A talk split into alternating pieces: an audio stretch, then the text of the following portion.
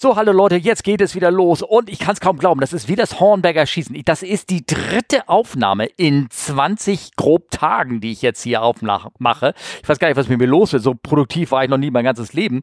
Ähm, äh, würde jedenfalls mein Arbeitgeber wahrscheinlich sagen, oder mein Ex-Arbeitgeber. Ähm, ich möchte euch willkommen heißen. Es ist äh, Camp Live ist das Podcast-Episode, man soll es kaum glauben, 127, 127 am 24. Oktober und neben mir gegenüber im Bildschirm im Halbdunkeln sitzt der Markus. Hallo Markus, der Völter. Hallo.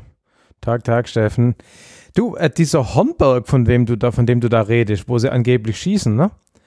Also ich weiß nicht, wo der ist, aber hier gibt es ja einen Hornberg, ganz ums Eck, also halbe Stunde mit dem Fahrrad. Da war ja auch lang die BWLV Segelflugschule, ein ganz berühmter Segelfliegerberg eigentlich. Ich weiß nicht, ob das der Hornberg ist, wo deine Kameraden da schießen, aber jedenfalls da ein Hornberg.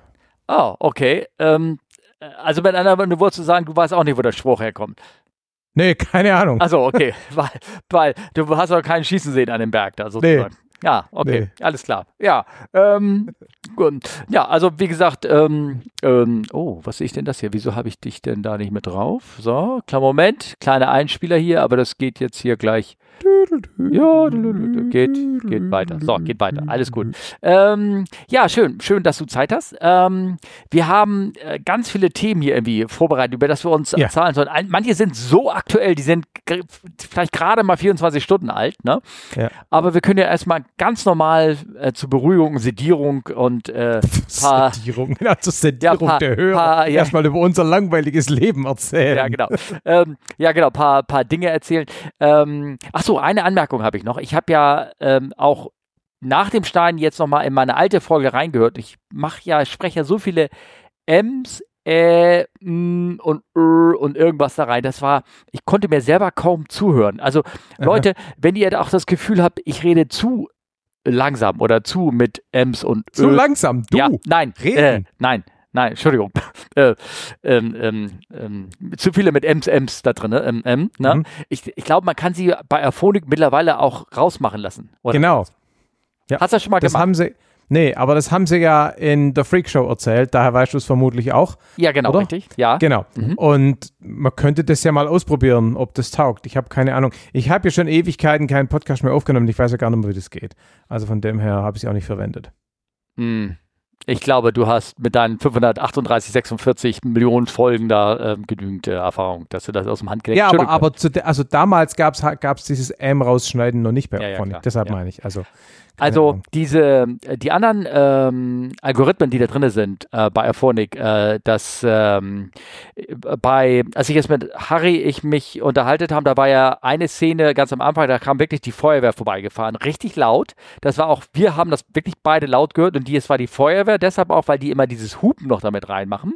Die haben ja oben so große eine Fanfaren drauf und dann hupen sie, also dann alles, was nicht lebt, äh, selbst die Autos springen von alleine äh, aus der Straße weg, so laut ist das. Und ähm, dann kam vorbeigefahren und das war nachher alles raus, ne? Also ich habe, mhm, du hast ja, du kannst ja ungefiltert machen, dann kannst du sagen, nur mhm. Ambient Noises und Musik darf drinne bleiben. Mhm. Aber anscheinend ist Sirenengeräusch nicht mal Musik, weil das wurde auch komplett rausgenommen. Also mhm. das war schon irre. Und äh, einmal habe ich ja, wie gesagt, draußen am Flughafen neben dem Taxistand aufgenommen und du hast mhm. nichts gehört. Also gar nichts, gar nichts.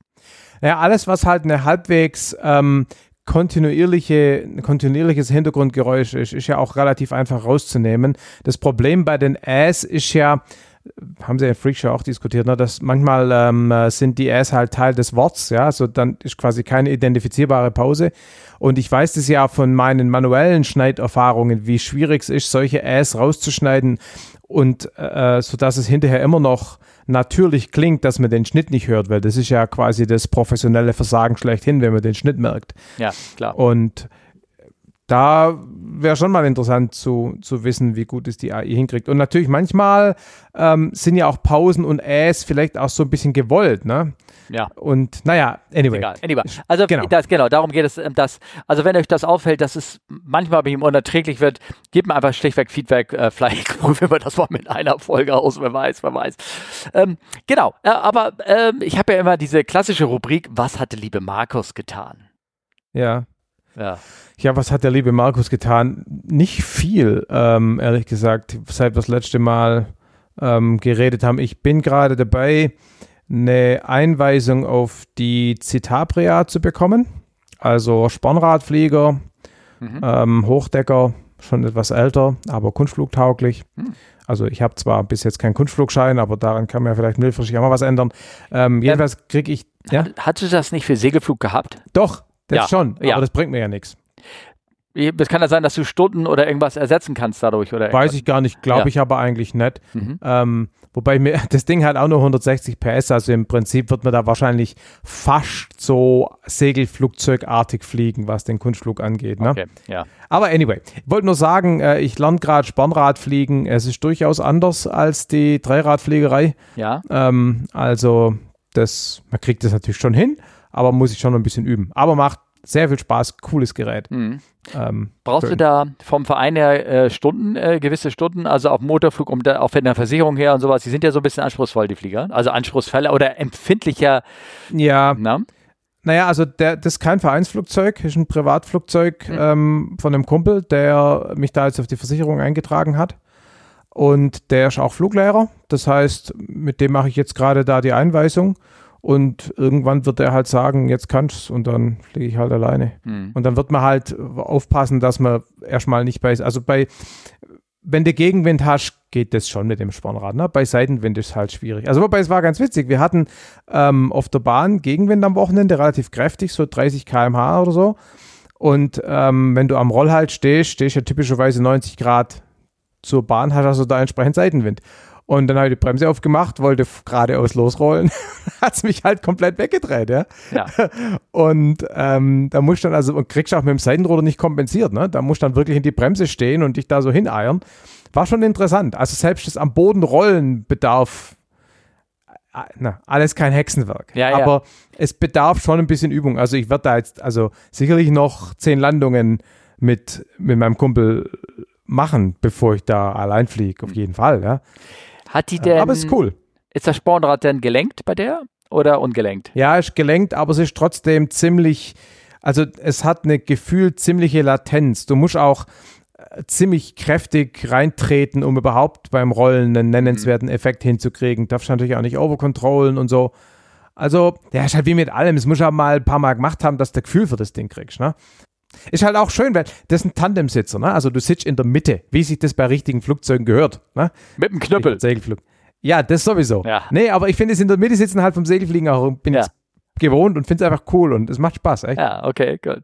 Ähm, ich ich habe ja ein paar Stunden auf einer Husky, aber es ist Ewigkeit Ja, mehr. genau. Äh, und, also, und das ist auch gut.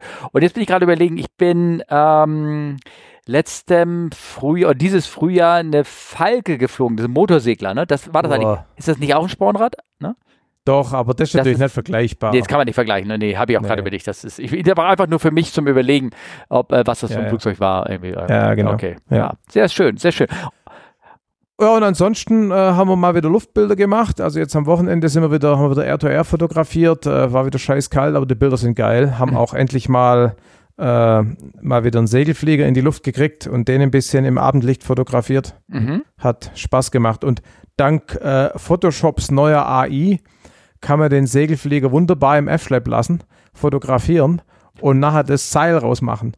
Ah, sehr schön. Ich meine, natürlich so ein ganz kleines bisschen Beschiss, aber ähm, hat halt schon den großen Vorteil, dass du natürlich viel besser formationsfliegen kannst mit dem, mit dem Photoshop dann. Ne? Also ja. das haben wir dann, haben wir bisschen ausgenutzt. Hat man darüber gesprochen? Du hattest auch eine Frage wegen dieser Versicherung. War das deshalb da, die du gestellt hast? Oder seid ihr da näher nee, gekommen? Da, oder was? Nö, nee. da ging es um was anderes. Da ja. ging es einfach um, äh, um die Frage, also ging es darum, ob man, wenn man, äh, also ein Kumpel überlegt, an sein Flugzeug einen Kamerapod ranzubauen, mhm. um dann ferngesteuert aus dem Cockpit mit einer äh, entsprechend stabilisierten Kamera Luft-zu-Luft-Videos und Luft-zu-Luft-Bilder halbwegs vernünftig und professionell zu machen, ohne dass sich da eine arme Sau immer halb aus, dem Flugzeug, halb aus dem Flugzeug lehnen muss. Und die Überlegung war halt, das kostet ein bisschen was, ja, man muss den, den, den Gimbal kaufen, man muss es dahin konstruieren, der baut sich gerade einen eigenen Pfleger in dem Zusammenhang. Und da war halt die Überlegung, ja, da kann man ja ein paar von den Fotos, wenn Leute Bilder wollen, kann man halt irgendwie für ein paar Euro verkaufen und das so ein bisschen refinanzieren. Und dann war halt die Frage, ob das Verkaufen von gelegentlich Luftbildern, ob das eine, ob das zu einem ob man dann CPL dafür braucht, ne? also mhm. ob das gewerbliche Luftfahrt ist und so weiter. Und in dem Zusammenhang haben wir uns versucht, ein bisschen zu erkundigen. Und äh, ja, mhm. genau. Ich glaube, ist es nicht. Ne? Es sind ähm Ah, du hast wegen Arbeitsstunden, Arbeitszeit geht Arbeitsstunden. Also es ne? das, das ist das, ne? schwierig. Ja? Also wenn man, wenn man guckt, was gewerbliche Luftfahrt ist, äh, findet man immer das Befördern von Fracht und Personen. Mhm. Also oder. Ja. Und das ist ja in dem Fall nicht. Es gibt aber auch noch den Begriff des Arbeitsfluges. Und da haben wir jetzt noch nicht endgültig klären können, ob das da drunter fällt und ob man dafür ein CPL braucht. Mhm. Äh, ich habe gehört, andere ähm, Luft zu Luftfotografen lösen das Problem dadurch, dass sie aus Ultraleichts fotografieren. Und für Ultraleichts gibt es kein CPL. Ja, also auch zum Beispiel die ganze Debatte Passagierflug. Darfst du ja auch nicht als Verein, gibt es nur die Einweisungsflüge und die sind dann wieder zeitlich beschränkt und alles und du darfst nicht zwischenlanden. Nimm einfach ein UL, dann ist das alles erlaubt, weil da gibt es kein CPL. Ja. Also die Gesetzeslage ist interessant. Ja, ja. ja. Und äh, am Ende, wo kein Kläger, ne, das Übliche, aber trotzdem wird es ja, machen, ne? Aber genau, natürlich, ja. aber trotzdem, da ja. muss man, glaube ich, schon aufpassen. Ja, ja, genau, genau. Weil das hat ja, sowas hat ja oft auch dann schnell versicherungsrechtliche Definitiv. Fragen, ne? Und also das muss dann man, ist halt, ja. das ist ja meistens das größere Problem als das mhm. mit dem Kläger. Ja, ja, klar. Ja, ja, ja klar. Das meinte ich irgendwie damit auch. Ne? Also das, sollte, ja, das müsstest du erklären. Ja, ja und ich habe ge gehört, äh, du bist jetzt IFA-Fluglehrer. Ah, Achso, hast du im letzten Podcast gehört, ne? Ja, ja. Heute, genau. ja. Ich ja, habe ja. mich natürlich hier oh. ordnungsgemäß auf diese Aufnahme oh, vorbereitet und deshalb habe ich die Folge angehört. Ja. Ähm, ja, ist ja cool. Wusste ich gar nicht, dass man da 800 Stunden braucht. Jetzt weiß ich auch. Ja, ich warum. muss mich korrigieren. Ja, schon. Ah. Aber erzähl weiter. Ähm. Äh, jetzt weiß ich auch, ob es jetzt 800 sind oder 500, aber jetzt weiß ich auch, warum. Ähm, also ich kenne auch jemanden hier bei uns in der Gegend, der ist auch EFA-Fluglehrer und der nimmt halt immer die, die Leute, die EFA-Berechtigung haben, nimmt immer einen jährlichen Checkflug ab und so. Und jetzt verstehe ich, warum das so ein Big Deal ist, ja. Also, dass man das ohne kommerzielles Fliegen eigentlich nicht hinkriegt. Genau, ich habe ähm, die, die Regel mir auch nochmal genau durchgelesen. Es gibt zwei Kriterien. Das einmal ist wirklich 800 Stunden, wenn man irgendwie kein Fluglehrer ist. Aber wenn man Fluglehrer ist, dann braucht man nur 200 Stunden. Das, ich habe das nicht ganz so verstanden. Da, ich habe da irgendwie auf. Also wenn du das ja? IFA-Rating hast und schon Fluglehrer bist, brauchen wir nur 200 Stunden. Genau, so habe aber äh, genau. Ja, aber wann greifen dann die 800? Weil du, das, du, du musst äh? ja Fluglehrer sein, um Fluglehrer machen Fluglehrer. zu dürfen. Ja. Genau. Ja. genau. Ja, ja, genau, genau, genau, genau. Also ich, äh, ich, also auf jeden Fall, ich habe da vielleicht möglicherweise nicht hundertprozentig korrekt erzählt, aber 50 Prozent auf jeden Fall. Das reicht ja. Das auch. reicht ja. Genau. Außerdem ist ja auch scheißegal. Jedenfalls bist du jetzt einfach Fluglehrer und ist cool. Glückwunsch. Ja, genau. Vielen Dank. Danke. Danke, danke schön. Ähm, ich, äh, ähm, was ich machen werde, am Freitag gehe ich äh, auch zu einer Standardisierung von so einer Flugschule, ähm, um dann da möglicherweise in deren Chor äh, mit, besser mit aufgenommen werden zu können, sodass mhm. man dann auch ein bisschen, naja, du weißt, das geht ja so ein bisschen, dass man die Kosten der Fliegerei ein bisschen reduzieren kann. Das habe ich schon öfter. Ja, genau. genau. genau. Ja. Genau, ansonsten bleibt es ja sowieso immer noch ein Hobby hier. Ja, ja und deswegen ja. kann ich ja auch, mehr kann ich nicht erzählen, weil ich war eigentlich nur fast fliegen. Ich war jetzt äh, vier Tage lang fast fliegen. Weil es Wetter scheiße war. Es war Wetter. Also, also äh, Wochenende war ich komplett eingeteilt zum äh, Fallschirmspringen, äh, aber das Wetter war so gruselig. Äh, ich habe ja. ja auch den, den Sturm ja an der Ostsee da mitbekommen. Ne? Ah, mhm. ähm, und deswegen, da kannst du auch keine Leute rausschmeißen, ne, bei dem Wetter. Und am Sonntag wurde es ein bisschen besser, aber dann wurde es abgelöst durch niedrige Wolken und äh, Nieselregen. So wie heute. Heute hätte ich einen Kollegen einen Check abnehmen sollen. Ähm, äh, hat auch nicht geklappt. Da fällt mir was ein. Ähm, darf man diese Fallschirmspringer eigentlich durch Wolken durch abwerfen? Dürfen die durch Wolken fallen? Dürfen wir das in dieser berühmten Folge äh, äh, diskutieren? Nein, also ähm, ähm, da hat ja nichts mit Absätzen zu nein, tun. Nein. Das geht ja mehr ums Fallschirmspringen. Ja, halt also die Fallschirmspringer sind für ihre Freigabe, äh, Einhaltung der Wetterminima selbst verantwortlich. So, das, Was heißt, das heißt. Das heißt folgendes: ähm, Wenn ich frei von Wolken bin und die gucken runter und die sehen eine geschlossene Wolkendecke, ähm, dürften sie eigentlich nicht rausspringen. Genau, sie dürfen nämlich, sie müssen quasi äh, VFA sprengen und dürfen genau. nicht durch die Wolken durch. Genau, genau, genau. Aber auf der anderen Seite, wenn sie dann nur so ein ganz kleines Loch sehen, ne, die fallen ja senkrechter rasend schnell durch, denn dann sind sie sozusagen VFR, ne, kann man sagen. Außer wenn sie dann natürlich doch aus Versehen ein kleines Stückchen durch eine Wolke gehen, das kann ja auch keiner nachdenken. Ja, ist egal. Auf jeden Fall, ähm, genau. die Details, ich habe mich da, also ich, vielleicht auch wirklich gedulden. Äh, die ist Ende des Monats ist die geplant. Schauen wir mal, ob das stattfindet. Wie, diese berühmte... Die berühmte Folge, ja, Ende des Monats. Wow. Also vielleicht äh, findet sie statt, ne? Hallo Sophie, wenn du noch zuhörst. Äh, ne, Termin ist bei mir eingetragen, bei dir auch, weiß ich. Machen wir die Folge. Ähm, cool. Und es gibt aber, ähm, also da die Fallschirmspringer ja sowieso die letzten, mindestens die letzten Kilometer ähm, freie Sicht haben wollen. Also niedrig dürfen hm. die Wolken egal sowieso nicht sein. Ne? Die müssen sich ja, da, das ist klar, ja, das ja, ist klar. Genau, ja, genau. Das ist klar. Und es gibt Möglichkeiten, wo, wo das gehen würde, wenn du aus dem kontrollierten Luftraum in eine RMZ irgendwie rauswirfst. Dann kann das auch noch sein, dass du dann sagen kannst, hier, das, ähm, da ginge das theoretisch auch glaube ich. So habe ich es verstanden. Das, ich ich habe das ganze Regelwerk mir ausgedruckt und nochmal hingelegt, um das nochmal zu verstehen. Und das ist so verstreut, dass Norwegen eine Zusammenfassung geschrieben hat, nachdem es da auch mal wieder einen Vorfall gegeben hat. ja. Naja, ist egal. Also dazu, dazu, wie gesagt, äh, sie kommt bald. Die berühmte Folge der, über die ganze Welt schon fieberhafte. Die also ich glaube es erst, wenn sie tatsächlich veröffentlicht ist. Ja. ja alles mhm. andere sind bloß blöde Gerüchte. Ja, Aber ich genau. drücke uns die Daumen. Ich drücke mir auch die Daumen, auf jeden Fall. Ähm, ich würde gerne ein kleines Feedback geben zu der, ähm, zu der letzten Folge, die ich gemacht habe. Ich habe. Ähm, also Eigen Selbstfeedback. Selbstfeedback, ja, also oder Korrektur oder äh, wie man das äh, sagen möchte. Und zwar hatte ich im Audio angekündigt, äh, aus einer Szene von einem Film rauf, der hieß Zero Hours. Mhm. Äh, diese Szene, die ich meinte, war aber nicht in diesem Film drin, in diesem Film ah. Zero Hours der war aus einem anderen Film, der aber auch die Basis ist für diese berühmte Komödie Airplane. Diese, diese, der anfängt, wo die Haifischflosse oder, also mit der Haifisch-Musik ja, ja, ja. da durch die Wolken zu fliegen, dieser äh, Slapstick-Film, ne? Und äh, das ist der Film Skyjack. Aha. Und der, äh, deswegen, ich empfehle dir nochmal, dass man sich den nochmal ähm, anschaut, weil da sind so viele grandiose Szenen drin. Also wie gesagt, einmal die Szene, ich habe die jetzt einzeln auch mit Timemarks markiert, die, die kommen auch mhm. so in den Sendeplan. Äh, bei YouTube, wie gesagt, leider grottenschlechte Qualität, aber du siehst die qualmenden Reifen nicht, wenn er um die Kurve geht. Aber du siehst, wie Charlton Heston dann kurz vorm Takeoff sich eine Pfeife anzündet die Qualm, ne, nicht angeschnallt ist und dann die Gashebel nach vorne legt zu starten mhm. und dann schweißgebadet den Hebel mit Muskelkraft den Flieger dann von der, von der Dings von zieht. Das ist der erste Link, das ist schon grandios.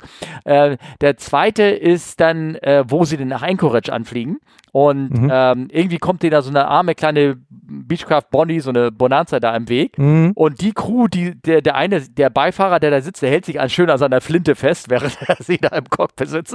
Der hat irgendwie, also eine Flinte, ne? So, also das muss, also, oder vielleicht sogar ein Schrotgewehr, weiß ich nicht, aber der Lauf ist so dünn, das scheint eine Flinte zu sein.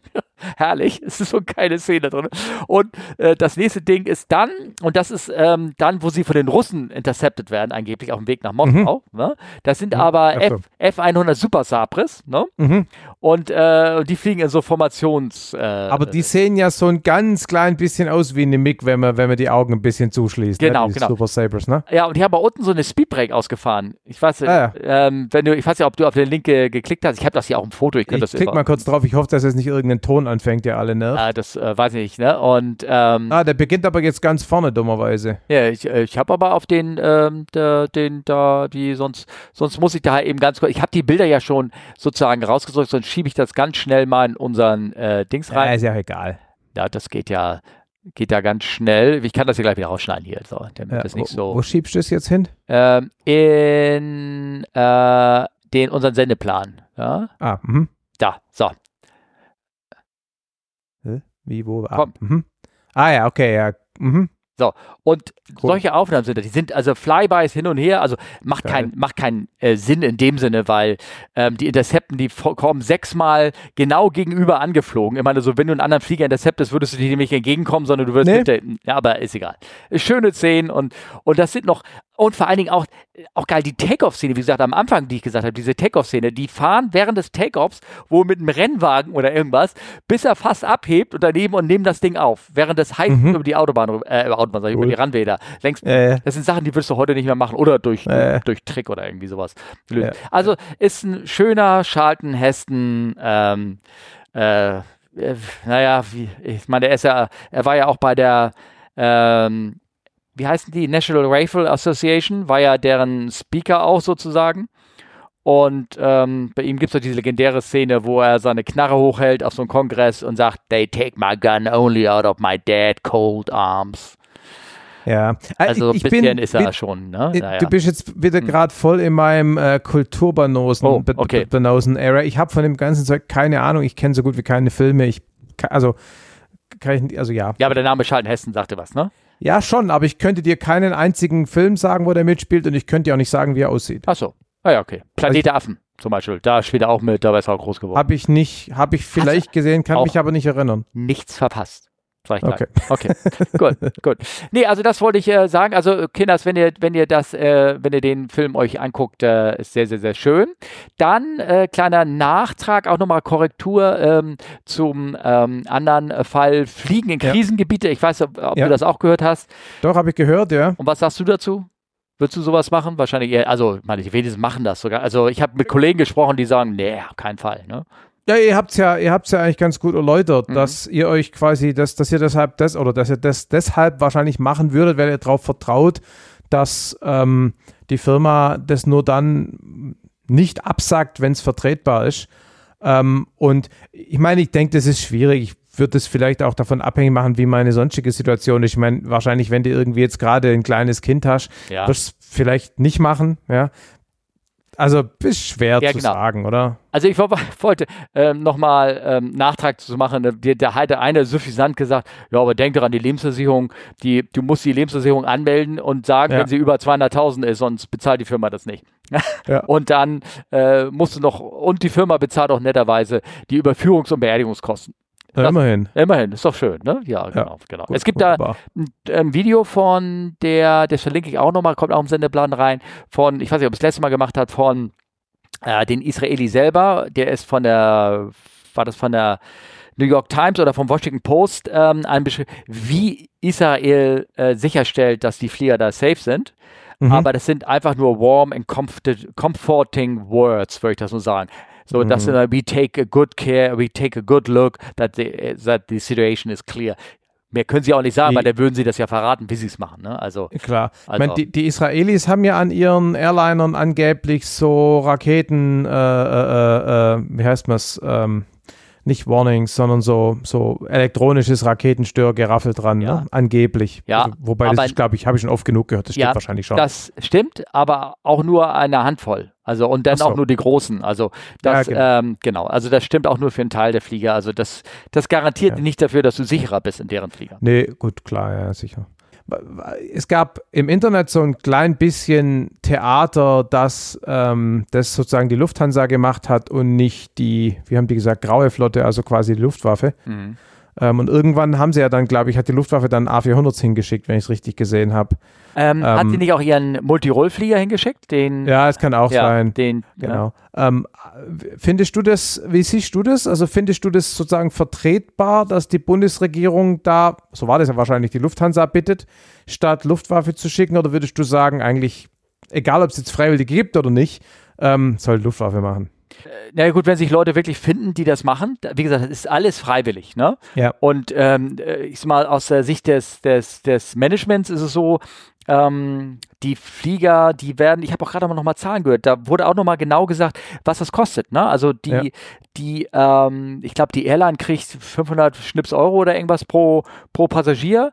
Ähm, davon werden 350 vom äh, Passagier dann irgendwie selber getragen oder irgendwas in der Art. So, so Mhm. ist das. Ne? Du musst dich beantragen und dann kriegst du so ein Ticket und du kommst an so ein Warteverfahren ran und sowas. Ich habe im Radio gehört, das wird, wurde relativ genau beschrieben, wie das, wie das abläuft. Also der Flug ist nicht umsonst äh, für die ähm, ähm, für, die, für den Staat, ne? Also den macht ja die, die Hansa nicht aus Barmherzigkeit.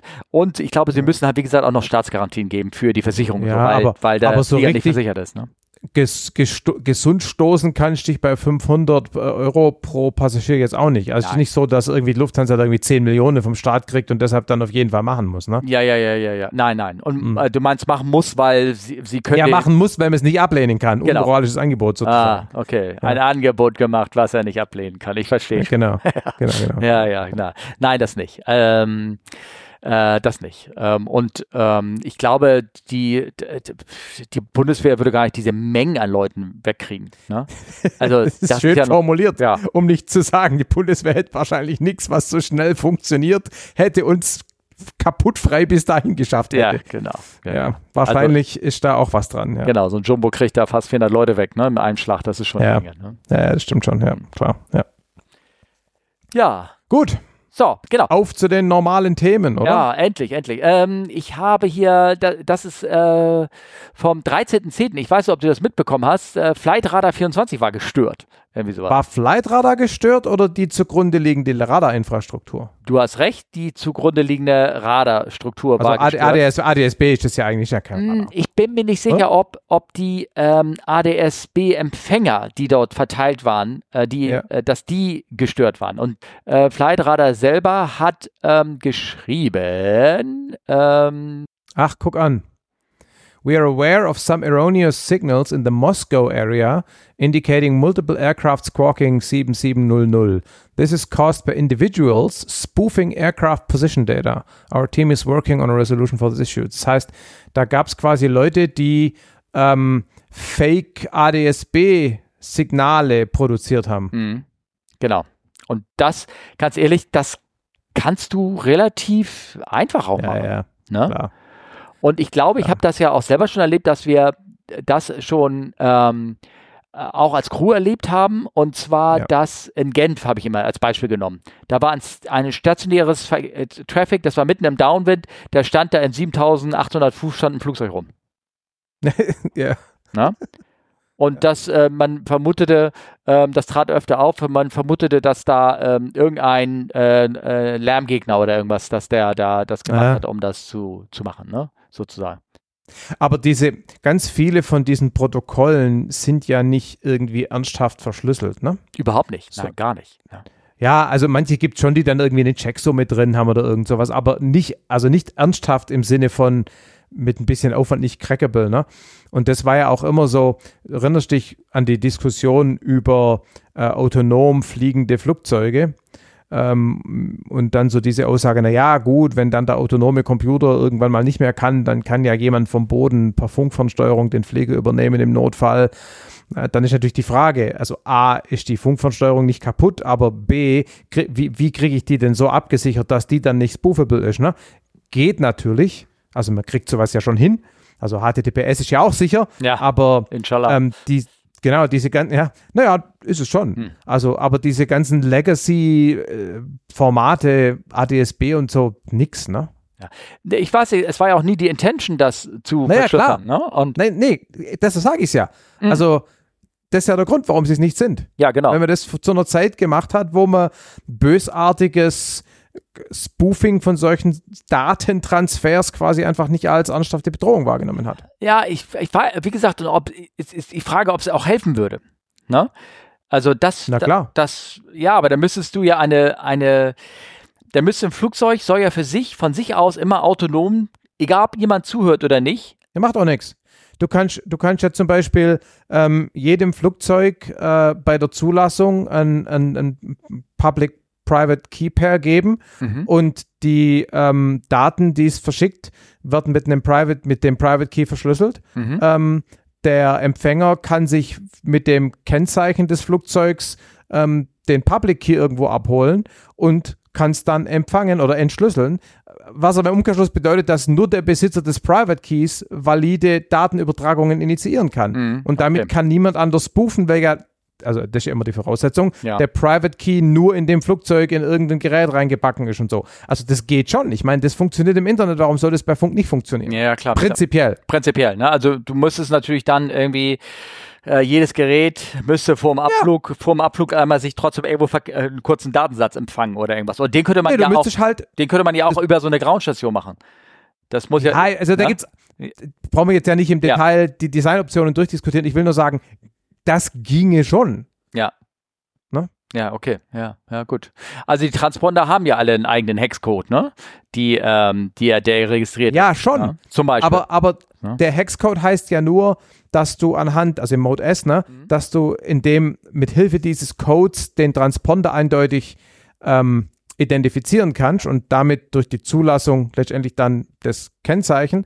Aber es ist ja nicht so, dass du als Empfänger bemerken kannst, dass jemand eine ungültige Mode S-Adresse gerade erfunden hat, weil mhm. die ja wiederum, also na, das, Klar. ich kann ja deine Adresse eintragen, weil eben keine Krypto-Geschichte dranhängt. Ja, ich verstehe. Ja, ja. Ja.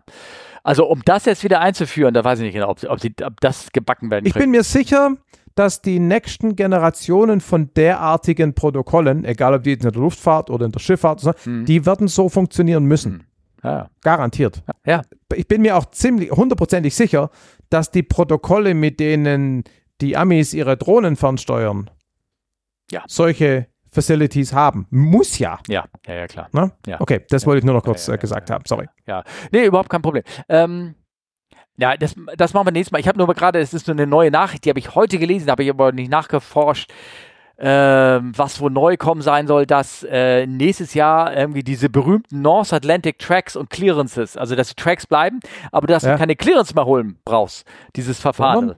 Warum? Das ist äh, durch die halt äh, die, durch die COM-Verfahren und durch die äh, bessere Überwachung durch ADSB äh, über Satellit. ADS, keine Ahnung, wie das heißt, ne? Ja. Dass sie die Position der Flieger genau verfolgen kannst über Satellitenkommunikation ähm, dass, dass da, äh, dass man demnächst keine Clearance mehr braucht, sondern du fallst einen Flugplan und wenn er nicht passt, dann kriegst du zwischendurch, ja, also jetzt flieg mal ein bisschen langsamer oder ein bisschen schneller. Du musst nicht eine besondere Entry-Clearance haben, um ah, da in diesen Luftraum okay. reinzukriegen, was bis jetzt der Fall ist. Ne? Ja, okay. Und wehe, und wehe, du fliegst einmal ganz kurz in Domestic, auch nur für fünf Meilen und dann wieder rein. Dann müsstest du mir eine neue Clearance haben für diesen Luftraum wieder. Ja, da gab es mhm. eine kleine Ecke bei Ganda. Oh, oh, da sind manche Leute reingefallen. Muss ich mal unbedingt rausrufen, ein Bild davon posten. Wir sind, so. apropos ja? nicht aus Versehen nicht in andere Lufträume. Vielleicht nur eine Story von damals. Ich habe inzwischen meinen UL-jährlichen äh, Übungsflug gemacht. Ja. Und da sind wir an die Rheinfälle oder an den Rheinfall geflogen. Also der Flug war zwar kein Rheinfall, aber wir haben ihn gesehen. Mhm. Haha. Und ja, genau. Und da gibt's, es gibt südlich vom Rheinfall, südwestlich, gibt es so einen Winkel von Deutschland, der so quasi so im Eck da so reingeht. Der, also dieses Stück Deutschland ist teilweise nur einen Kilometer breit. Mhm. Und da kannst du bis auf zwei Kilometer an den Rheinfall ranfliegen, ohne dass du einen Flugplan brauchst, also ohne in die Schweiz zu fliegen. Mhm. Ähm, ist insofern interessant, weil da ist der Deckel in 3000 Fuß und der Boden auch relativ hoch und, und rechts und links ist halt in ein paar hundert Metern fängt die Schweiz an. Oh. Und da sind wir reingeflogen. Ähm, es war ganz cool. Also ich meine natürlich mit GPS und so geht es ja. Ne, ja, ja. Hast, aber es ist trotzdem ganz gut, wenn du da dann zu zweit unterwegs bist. Hat mich nur, also ne, einer fliegt halt und der andere cross-checkt, dass du da nicht irgendwie, hat mich nur gerade erinnert, weil so nach dem Motto, um Gottes Willen aus Versehen in den falschen Luftraum geflogen und eine Clearance gebraucht und so. War eine ganz coole Aktion. Der ist aber nicht so eng, dass du da nicht wenden kannst, ne? Nee, aber du, also, also du kannst mit 40 Grad Querneigungskreis kannst du komfortabel fliegen. Mhm. Aber ich sag mal, wenn du da mit drei anderen gleichzeitig wärst, die gleichzeitig die gleiche Idee haben, dann wird es unangenehm. Oh, okay, ich verstehe, alles klar. Und, also da ist schon nicht so arg viel Platz. Und du bist auch nicht mit einer Fläche in diesen Schweizer Luftraum eingedrungen und nee, haben nee, sie so auf jeden Fall nicht gleich ihre, ihre, ihre Luftrotte geschickt, oder? Nee, ich, habe mir überlegt, ob ich es machen soll, um ein paar geile Bilder Luft, Luft von der F-18 zu kriegen. Ja, okay. Aber habe ich dann dagegen entschieden. Ja, die hätten es auch garantiert, ja, die haben, hätten müde gegähnt, hätten die was. ja, genau. Ja. Ach ja, genau. Ja, genau, genau. Ähm, ja, genau. Das, ähm, das, äh, das hatte ich äh, äh rausgesucht mit den äh, Flightradar, ne? Und dann ja.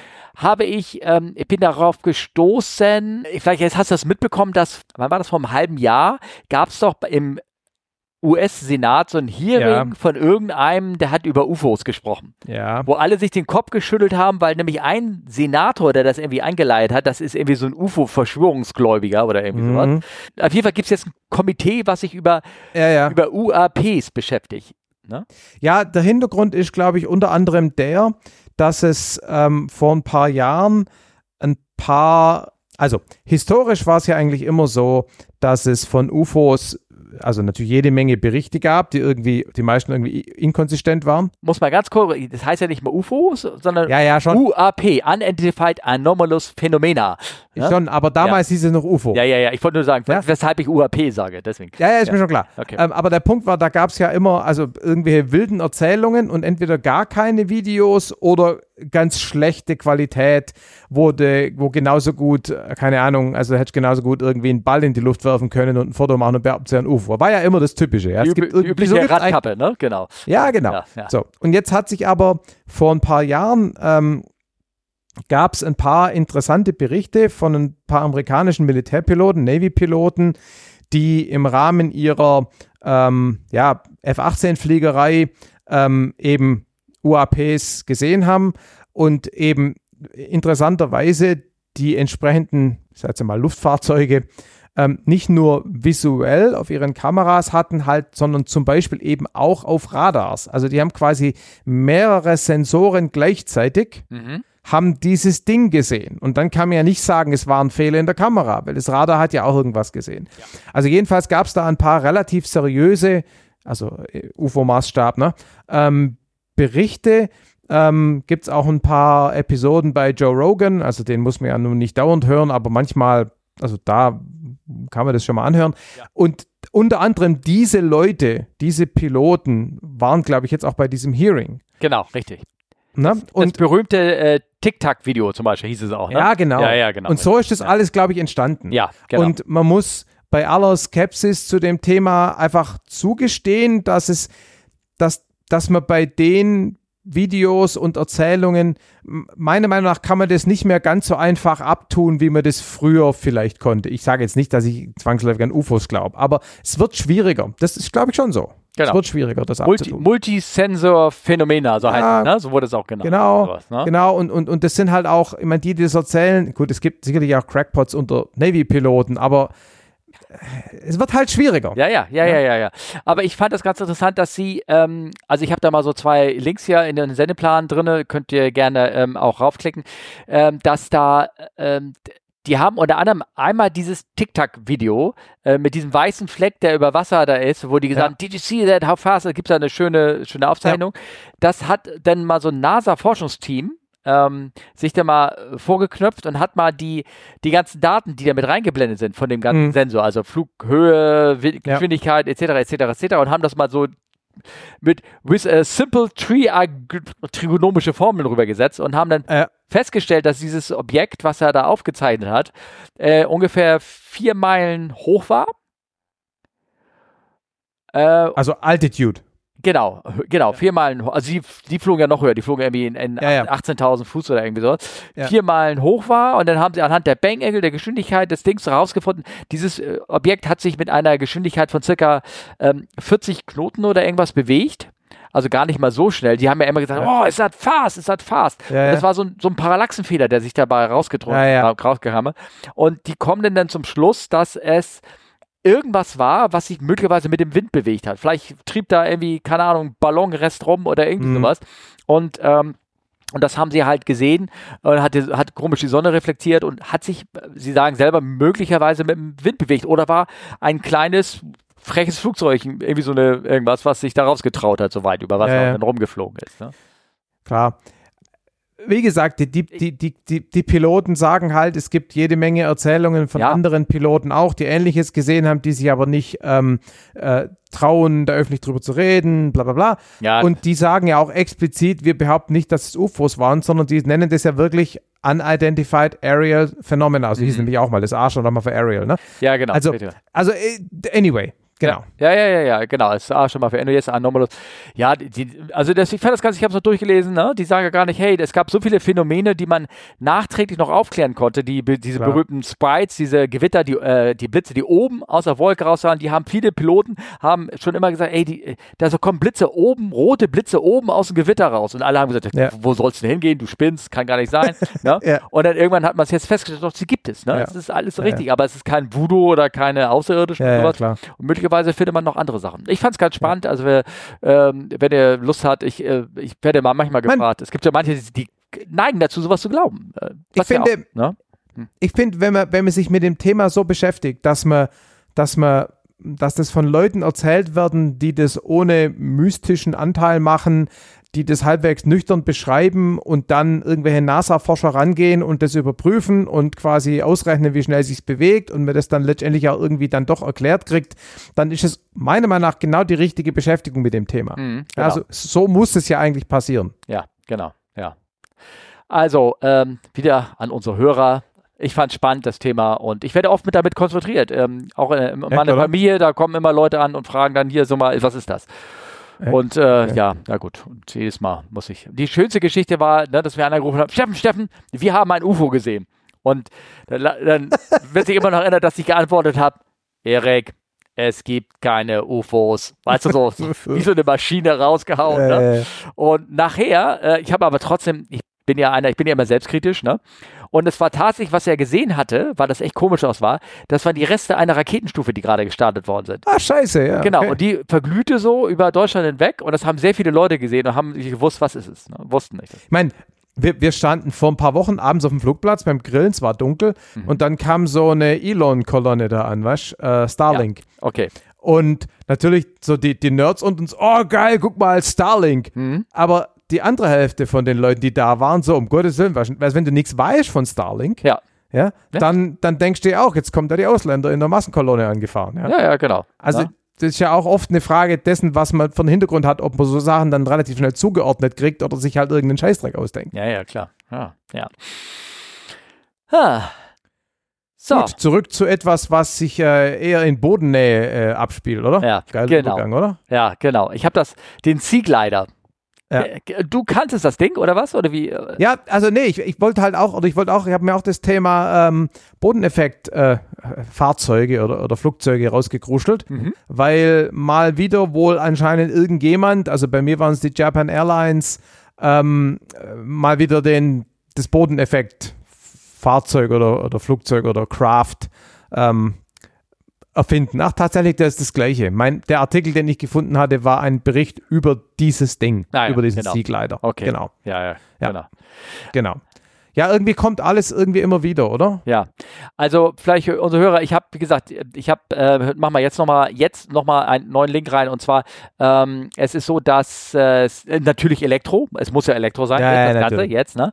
Und das ist so ein Bodeneffekte-Vehikel, die gibt es, ähm, gibt es schon immer Versuche, dass man im Bodeneffekt äh, fliegt. Der Bodeneffekt ist, wenn du weniger eigentlich als eine Spannweite des Flügels ähm, dichter am Boden ranfliegst. Also wenn Genau, da bildet sich so ein Luftpolster drunter, Genau. ne? Und, und damit in, in, die, auf, in dieser Höhe kannst du quasi mit weniger Leistung fliegen, weil du nicht deinen ganzen Auftrieb erzeugen musst, weil dieses Luftpolster einen Teil davon quasi durch Überdruck dir umsonst gibt, sozusagen. Genau, bei der Landung Damit- merkt, merkt man das, dass Genau. wenn du im Bodeneffekt reinkommst, du kannst da auf einmal mit einer Geschwindigkeit fliegen, da würdest du in, im normalen Luftraum würdest du stallen, sozusagen.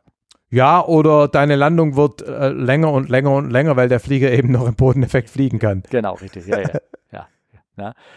Und ähm, naja, man hat sich anscheinend schon ein kleines Modell hier gebaut. Das haben sie so geschickt fotografiert. Ähm, das Bild da, äh, was jetzt gerade, haben sie so schick, geschickt fotografiert, dass es irgendwie groß aussieht. Aber ich glaube, das Ding ist vielleicht gerade mal, ich weiß nicht, ob du überhaupt Mensch drinne sitzen kann. Das sieht mehr aus wie so ein kleines Modell. Ne?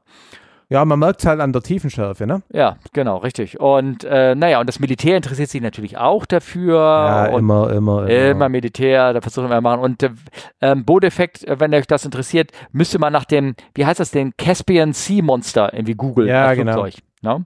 Genau, die Russen haben da mal so eine A124 dimensionsartiges Gerät gebaut, ne? Ja, genau, richtig. Aber so richtig hat sich's halt nie durchgesetzt, weil, ähm, also die, du, du, du kannst quasi fliegen, aber nur in drei Metern Höhe, roundabout, oder vielleicht auch zehn. Die, na, Und- diese, diese anderen Dinger, die sind teilweise so montiert, dass sie auch hochsteigen können auf mal zwei Kilometer. Also mit so, mit schneller Fliegen, Anhob und mit viel Gas. Okay. und dann praktisch ihre Fracht, also in dem Sinne waren es dann wahrscheinlich böse Bomben oder Raketen oder irgendwas loswerden könnten und dann wieder runtergehen und dann wieder zurück. Da- So waren die mal gedacht. Okay. Also, ne, dass sie, dass, dass, die sollten halt niedrig fliegen, auch unter, ähm, weil sie dann unter den Radar natürlich längs, längs gehen. Ne? Ja, aber du kannst halt auch nur fliegen, wo es Wasser hat, weil über über über Land geht es ja nicht, weil sie, ne? Mhm. Und im Prinzip von der, vom, vom Einsatzzweck her sind es dann halt schnelle Schiffe, ja, aber halt teure und irgendwie, das ist so, also ganz ehrlich, für mich ist das so einer dieser Kompromisse, die nicht so richtig funktionieren. Das ist wie das fliegende Auto. Ist dann ein scheiß Flugzeug oder ein scheiß Auto.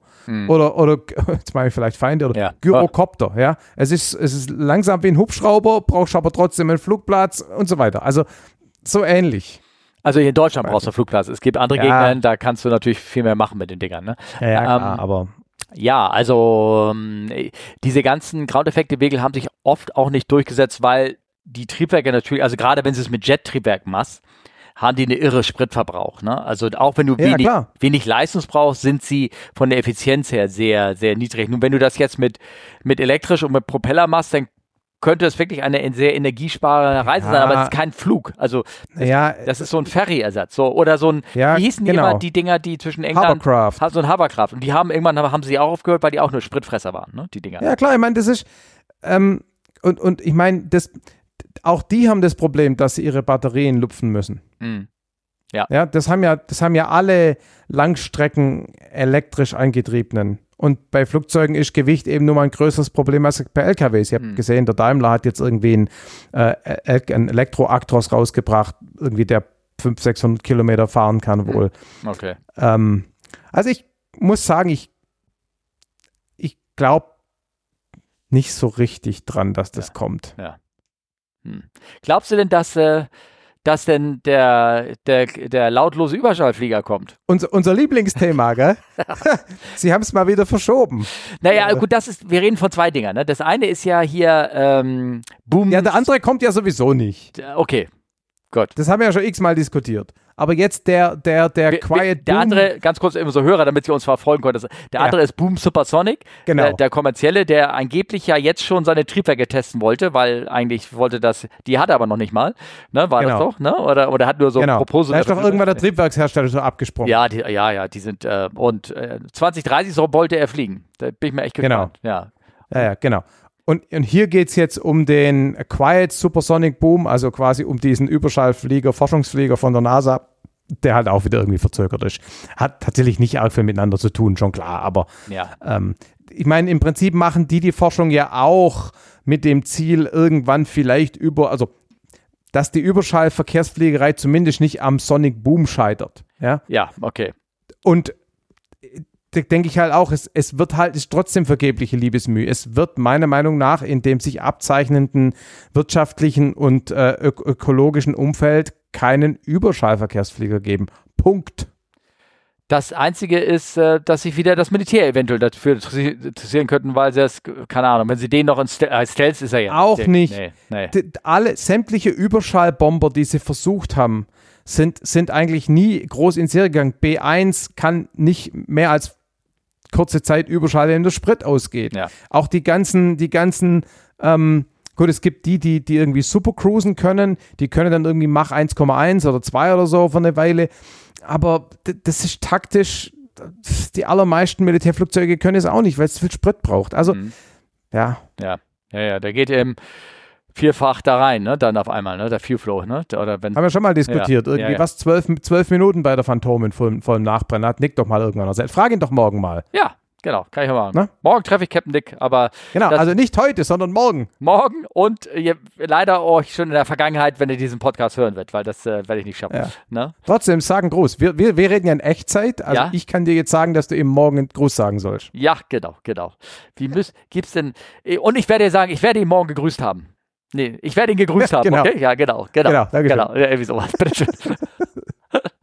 uh, ja, ähm, genau. Aber wiederum, ich würde das Ding ja gerne fliegen sehen. Also diesen, der, der sieht schon geil aus irgendwie und ähm, ob Ja. sie das hinkriegen. Und das ist ein Forschungsflugzeug, also vielleicht, Ja, klar. ne? Ich, um Gottes Willen, ich habe überhaupt gar nichts gegen die Forschung. Mhm. Aber ich bin halt skeptisch bei solchen Sachen, was die äh, Markteinführung äh, Einführung angeht. Ja, okay. So, wollen wir mal richtig über äh, fiese aktuelle Sachen äh, uns unterhalten? Ähm, äh, und zwar, das ist ein Fall, der ist gestern äh, Abend passiert sogar. Mhm. Und zwar, ich gucke mal, mal den, den Artikel auch mal wirklich genau an, damit ich auch wirklich keinen kein Quatsch rede. Achso, so, so ist er. Und zwar gibt es nämlich hier schon das Statement von Alaska Airlines. Und zwar, es ist ähm, passiert am 22. Oktober, wir haben jetzt den 24. Also am 22. Oktober abends ähm, ist ein Flug, der wurde durchgeführt von äh, Horizon Air im Auftrag Mhm. von Alaska Air. Die sind von San Francisco, wollten sie nach Anchorage fliegen. Mhm. Und die hatten einen Jumpseat-Kapitän mit an Bord. Mhm. Äh, Jumpseat, also äh, einer der Klappsitze, die im Cockpit sind.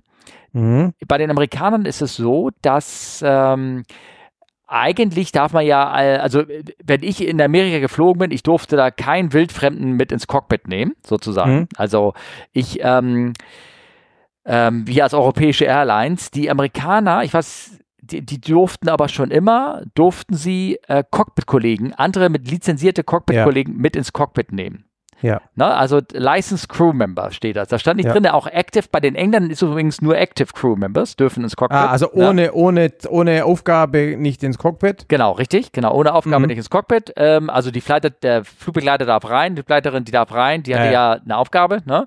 Aber Ja. es dürften jetzt keine Leute, die irgendwo, ich sag mal, zur Arbeit oder von der Arbeit zurück oder in Urlaub fliegen oder was weiß Ja. ich, ne, ins, ins Ja. Cockpit rein. Bei den Amerikanern geht es aber, wenn sie lizenziert sind. So. Mhm. Und, ähm, und das wurde auch sehr gerne angenommen, weil du fliegst da nämlich kostenlos mit bei den Ah, Amerikanern. mhm. Ne, das, die kriegen da einfach nur einen Voucher und dann gehen sie rein und fliegen da kostenlos mit. Und so war das auch in Mhm. dem Fall. Da war also dieser andere Kapitän, der war, äh, da, ich, ich glaube, die haben in irgendeinem Artikel haben sie auch schön freilich die Namen gesagt und alles, was dazu ge gehört. So, und der, der saß da hinten drinne und ähm, der hat dann versucht, die Triebwerke auszuschalten. Einfach so. Einfach so. Also nicht aus Versehen beim Kaffee holen über den Nein. Dinger drüber gestolpert, sondern Nein. und Äh, es war auch nicht am Boden, nachdem sie am Gate angekommen sind, Nein. spaßhalber, um denen zu helfen, sondern in der Luft. Ja, hier steht dran drin, ähm, die Identified, hier steht sogar Name, Captain Joseph Emerson. Ähm, da habe ich nachgehört, der ist also auch Kapitän seit 2017 und fliegt schon seit 20, 25 Jahren, also ist auch kein, kein frisch umgeschulter Al-Qaida-Pilot oder irgendwie sowas, ne? ja, Da kommen wir nachher noch drauf. ja, ne? da kommen wir, ja, gut. Auf jeden Fall, ähm, Captain Emerson ähm, unsuccessfully attempted to disrupt the operation of the engines. Also er versuchte, ähm, Gott sei Dank war nicht erfolgreich, die Triebwerke aufzuschalten. Er hat es damit versucht, die, ähm, er sollte die Fire Handles ziehen, die Fire T. Handles. So steht Ja, ja, ja. Die hat er, vielleicht hat er sie auch gezogen und die Crew hat ihn dann They subdued him, was immer das heißt. Vielleicht haben sie doch einfach das, Ellbo den Ellbogen ins Gesicht gehauen nach hinten, kann auch sein, ich weiß es nicht. Ähm, und ähm, die haben die wieder reingesteckt die, und die Triebwerke sind weitergelaufen, sozusagen. Und die gehen auch, wenn du sie nur an diesem Firehandles ein Triebwerk ausmachst, gehen sie auch nicht sofort aus. Also, aber da wird schon die Firebottle äh, gezündet? Nein. Nein. Ah, Nein, nein. sondern? Nein, nein. Wir können, wir können gleich nur reden. Also erstmal, was Ja, da okay. passiert ist, ne? Ja. So, und ähm, davon kann man sich schön die ganzen Funk mithören. Äh, klar. äh, die haben dann ähm, Luftnotnage zuerst erklärt und äh, die, die haben dann irgendwie geschafft, dass der, der nach hinten ge gebracht wurde, nachdem er subdued wurde und dann irgendwann saß er auch mit Handschellen wohl hinten in der Kabine. Das hört man alles auf dem Flugfunk raus. Wie gesagt, Mhm. ich verlinke das hier mit rein, könnt ihr euch das mal anhören. Und dann sagen sie auch, dass wir jetzt nicht mehr Level 4 Threat haben, also ein Level 4 Gefahr, sondern nur noch eine Level 1 Gefahr. Ne? Wo habe ich denn das heute schon mal gehört? Ich, ich, Steht in meinem. Sendeplan drin. Ja, das ist mir schon klar. Aber, Aber- nee, nee, ich, ich, ich erinnere mich, dass, ich habe den Funk heute irgendwo gehört. Ja, okay. Ja, dann hast Und- du aber irgendwie, auf jeden Fall ist, war das der Funk natürlich sofort online, alles schön wie das ist, ne? Im, im Netz. So, und ähm, ja, genau. Und dann sind sie da in, sind nach Portland diverted und also Portland ähm, äh, in, an, der, an der Westküste und ähm, Oregon, ja. Genau, Oregon. Und äh, ja, da wurde dann von Law Enforcement ähm, äh, Leuten da Empfang genommen. Die Crew ist auch ausgestiegen, sind nicht weitergeflogen, kam eine Ersatzcrew und hat die Gäste dann zwei, drei Stunden Mhm. später dann dahin geflogen. So. Äh, Das ist natürlich irgendwie, denkst du, oh, scheiße, was da jetzt wieder passiert? Es hörte sich so an, vom Gespräch her, so, wie du rausnimmst, wie die Piloten da sagen, als wenn der Typ, der da drinnen saß, dass wenn das irgendeinen Impuls in ihm was geritten hat, die Dinger zu ziehen, aber dass er das dann sich dann relativ leicht halt subduen hat lassen, sozusagen. Ähm, weil Mhm. die waren dann relativ entspannt und haben gesagt, nee, die Situation ist under control, under control. Das, wahrscheinlich wollen die das auch wirklich sagen, dass sie da ähm, Ja, nicht ja. den großen Aufmerksamkeit kriegen, so jetzt haben wir hier irgendwie einen Bösewicht an Bord und das fliegt das Flugzeug gleich wieder zurück nach San Francisco und macht irgendwelche Scheiße. Ne? Es gibt da so eine Geschichte, da, also um gerade diese, weil du gerade sagst, da hat ihn was geritten. Mhm. Ähm, äh, es gibt da so eine Geschichte von vor 20 Jahren, da war die EDV-Abteilung vom Heidenheimer Krankenhaus auf einer Schulung. Oh. Und also die EDV-Abteilung selber war auf einer Schulung. Mhm. Und dann war irgendwie Pause. Und dann stand, war der, der Chef der EDV-Abteilung des Heidenheimer Krankenhauses, hat in dem Schulungsraum den Notausschalter gedrückt. Vorne, den großen. Ja, Wahrscheinlich, der stand wahrscheinlich auch daneben und dachte so, hm, was passiert eigentlich, wenn man diesen Notausschalter, man sollte eigentlich keinen Notausschalter drücken, man sollte nicht, man sollte, klick, jetzt habe ich ihn doch gedrückt. Und so, so klingt mir das gerade so auch mit diesem Triebox ausschalten. So. Ah, okay. Irgendwie so ein, so ein, so ein, so ein unbewusst, eigentlich wollte ich das gar nicht, aber irgendwie hat was meine Hände dahin bewegt. Also, ich, na, gut. Ja, weil also, sonst musst du ja eigentlich erst Terrorismus ab, ab, ab, abdingsen. also, wir können uns mal über diese T-Handles unterhalten. Wollen wir uns das mal unterhalten? Ich Meinst du, ist ein sinnvolleres Thema? Ja, es ist ein Okay. sinnvolles Thema, weil dann vielleicht erklärt man das auch, auch, dass man so unbewusst das auch nicht machen kann. Also Ja, die zwei, klar. ne? ne? Ähm, Ja, ja. Also, das ist ja, ähm, ich muss gerade überlegen, was war das jetzt überhaupt für ein Flugzeug? Äh, Äh, Alaska fliegt, glaube ich, nur 737. nee, nee, das war so ein kleine, ähm, Ach ja, Horizon, genau. Die fliegen, wenn ich es richtig weiß, unter anderem. So eine äh, Bombardier irgendwas, ne? So, Ja, nach. genau. Genau. Jetzt nicht ein Ähm, Kanadier, vielleicht war es ein Kanadier irgendwas. Also, es war kein Steht aber A220, nix glaube ich. drin, nicht, oder? ne? Steht, nix steht drin. ich doch, ich habe das, ich hab das ja. Ja? ähm, Okay, du erzählst mal, ich lese mal durch. Also es steht hier T-Handles drin und ich kenne die T-Handles folgendes. Also, wenn ich die jetzt, und da sind die Amerikaner ja überall gleich, genau, findet mal raus, wenn es ein Flugzeug ist, ich vergleiche das mal mit den T-Handles von einer 737. Hm? So, diese Handles, das sind die Fire-Handles, die nabeln das Triebwerk komplett ab, sozusagen, Mhm. vom Flugzeug. Wenn du den ziehst, werden die Hydraulik abge, abge, äh, nicht abgeknipst, aber schließen sich alle Hydraulikventile, es schließen sich die Spritzufuhrventile und auch äh, der Generator wird offline genommen. So, ne? das, das klickt alles, wird alles runtergenommen, sozusagen von den, sodass das Flugzeug komplett das Triebwerk abgenabelt ist, falls da irgendwas brennen sollte oder irgendwas in der Art. Diese Mhm. Abnabelung fin findet in der Regel ähm, am Pylon selber statt. Mhm. Also nicht, du hast mehrere Möglichkeiten, so ein Triebwerk auszuschalten. Das eine ist das Mhm. High Pressure Fuel Valve zum Beispiel. Das ist da, mit dem du dein Triebwerk beim äh, Anlassen anstellst, wenn du den, da gibst du den Spritter hinzu, dann geht es auch relativ sofort an. Oder wenn du an der Parkposition angekommen bist, dann schaltest du diesen ähm, High Pressure Valve, das ist der Engine Master Switch, wie immer der heißt, oder als Startler, weil hieß er beim, beim Bobby, äh, wenn du den ausschaltest, dann geht der, hört der Sprit von den Düsen, von den Einspritzdüsen sofort auf und das Ding ist aus. Wenn du den Mhm. Fire-Handle ziehst, machst du praktisch das, schaltest du den Sprit ab ähm, oberhalb ähm, der ganzen Einspritzmechanik, irgendwas, sodass du das ganze Triebwerk als solches abnabelst. Das heißt, das Triebwerk, wenn du den Hebel ziehst, läuft gerne mal noch 30 Sekunden mit dem Restsprit weiter, den es ah, in, den, mhm. in dem Sump, in dem Sink und alles im System drin hat. Ja. Das heißt, wenn Ja. du ihn ziehst, geht es auch nicht sofort aus. Mhm. Ja. Gut. Ähm, sehr gut, genau. Ähm, oder auch schlecht, wenn du wenn das andere nicht geht, Ja. musst du das ausmachen, dann dauert das halt länger, irgendwie sowas. Ja. Deswegen schaltest du im, im Falle von Engine Fire erstmal den Startlever oder den ne, Engine Master Switch auf und dann ziehst du erst den Feuerhebel, Hebel, um das Triebwerk komplett abzunebeln, abnabeln, sozusagen. Mhm. Mhm. Aber wenn keine aktive Feuerwarnung ist, Ah. Hat der Hebel immer noch irgendeinen Schutz da drin, damit du den nicht einfach aus Versehen ziehen kannst. Jedenfalls Mhm. ist das beim Bobby so.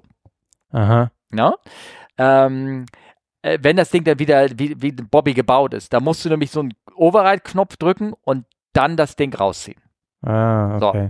Wenn das so Airbus-Style ist, Nee, dann, das ist ein Embraer 175, was die Ja. geflogen sind. dann, und da wird das bestimmt so ein Firehandle mit so, einem- mit so einem Override-Button war. Da musst du also irgendwo Ja. noch einen Knopf drücken und dann kannst du das Ding erst ziehen. Sonst ist er gelockt Mhm. einfach. Mhm.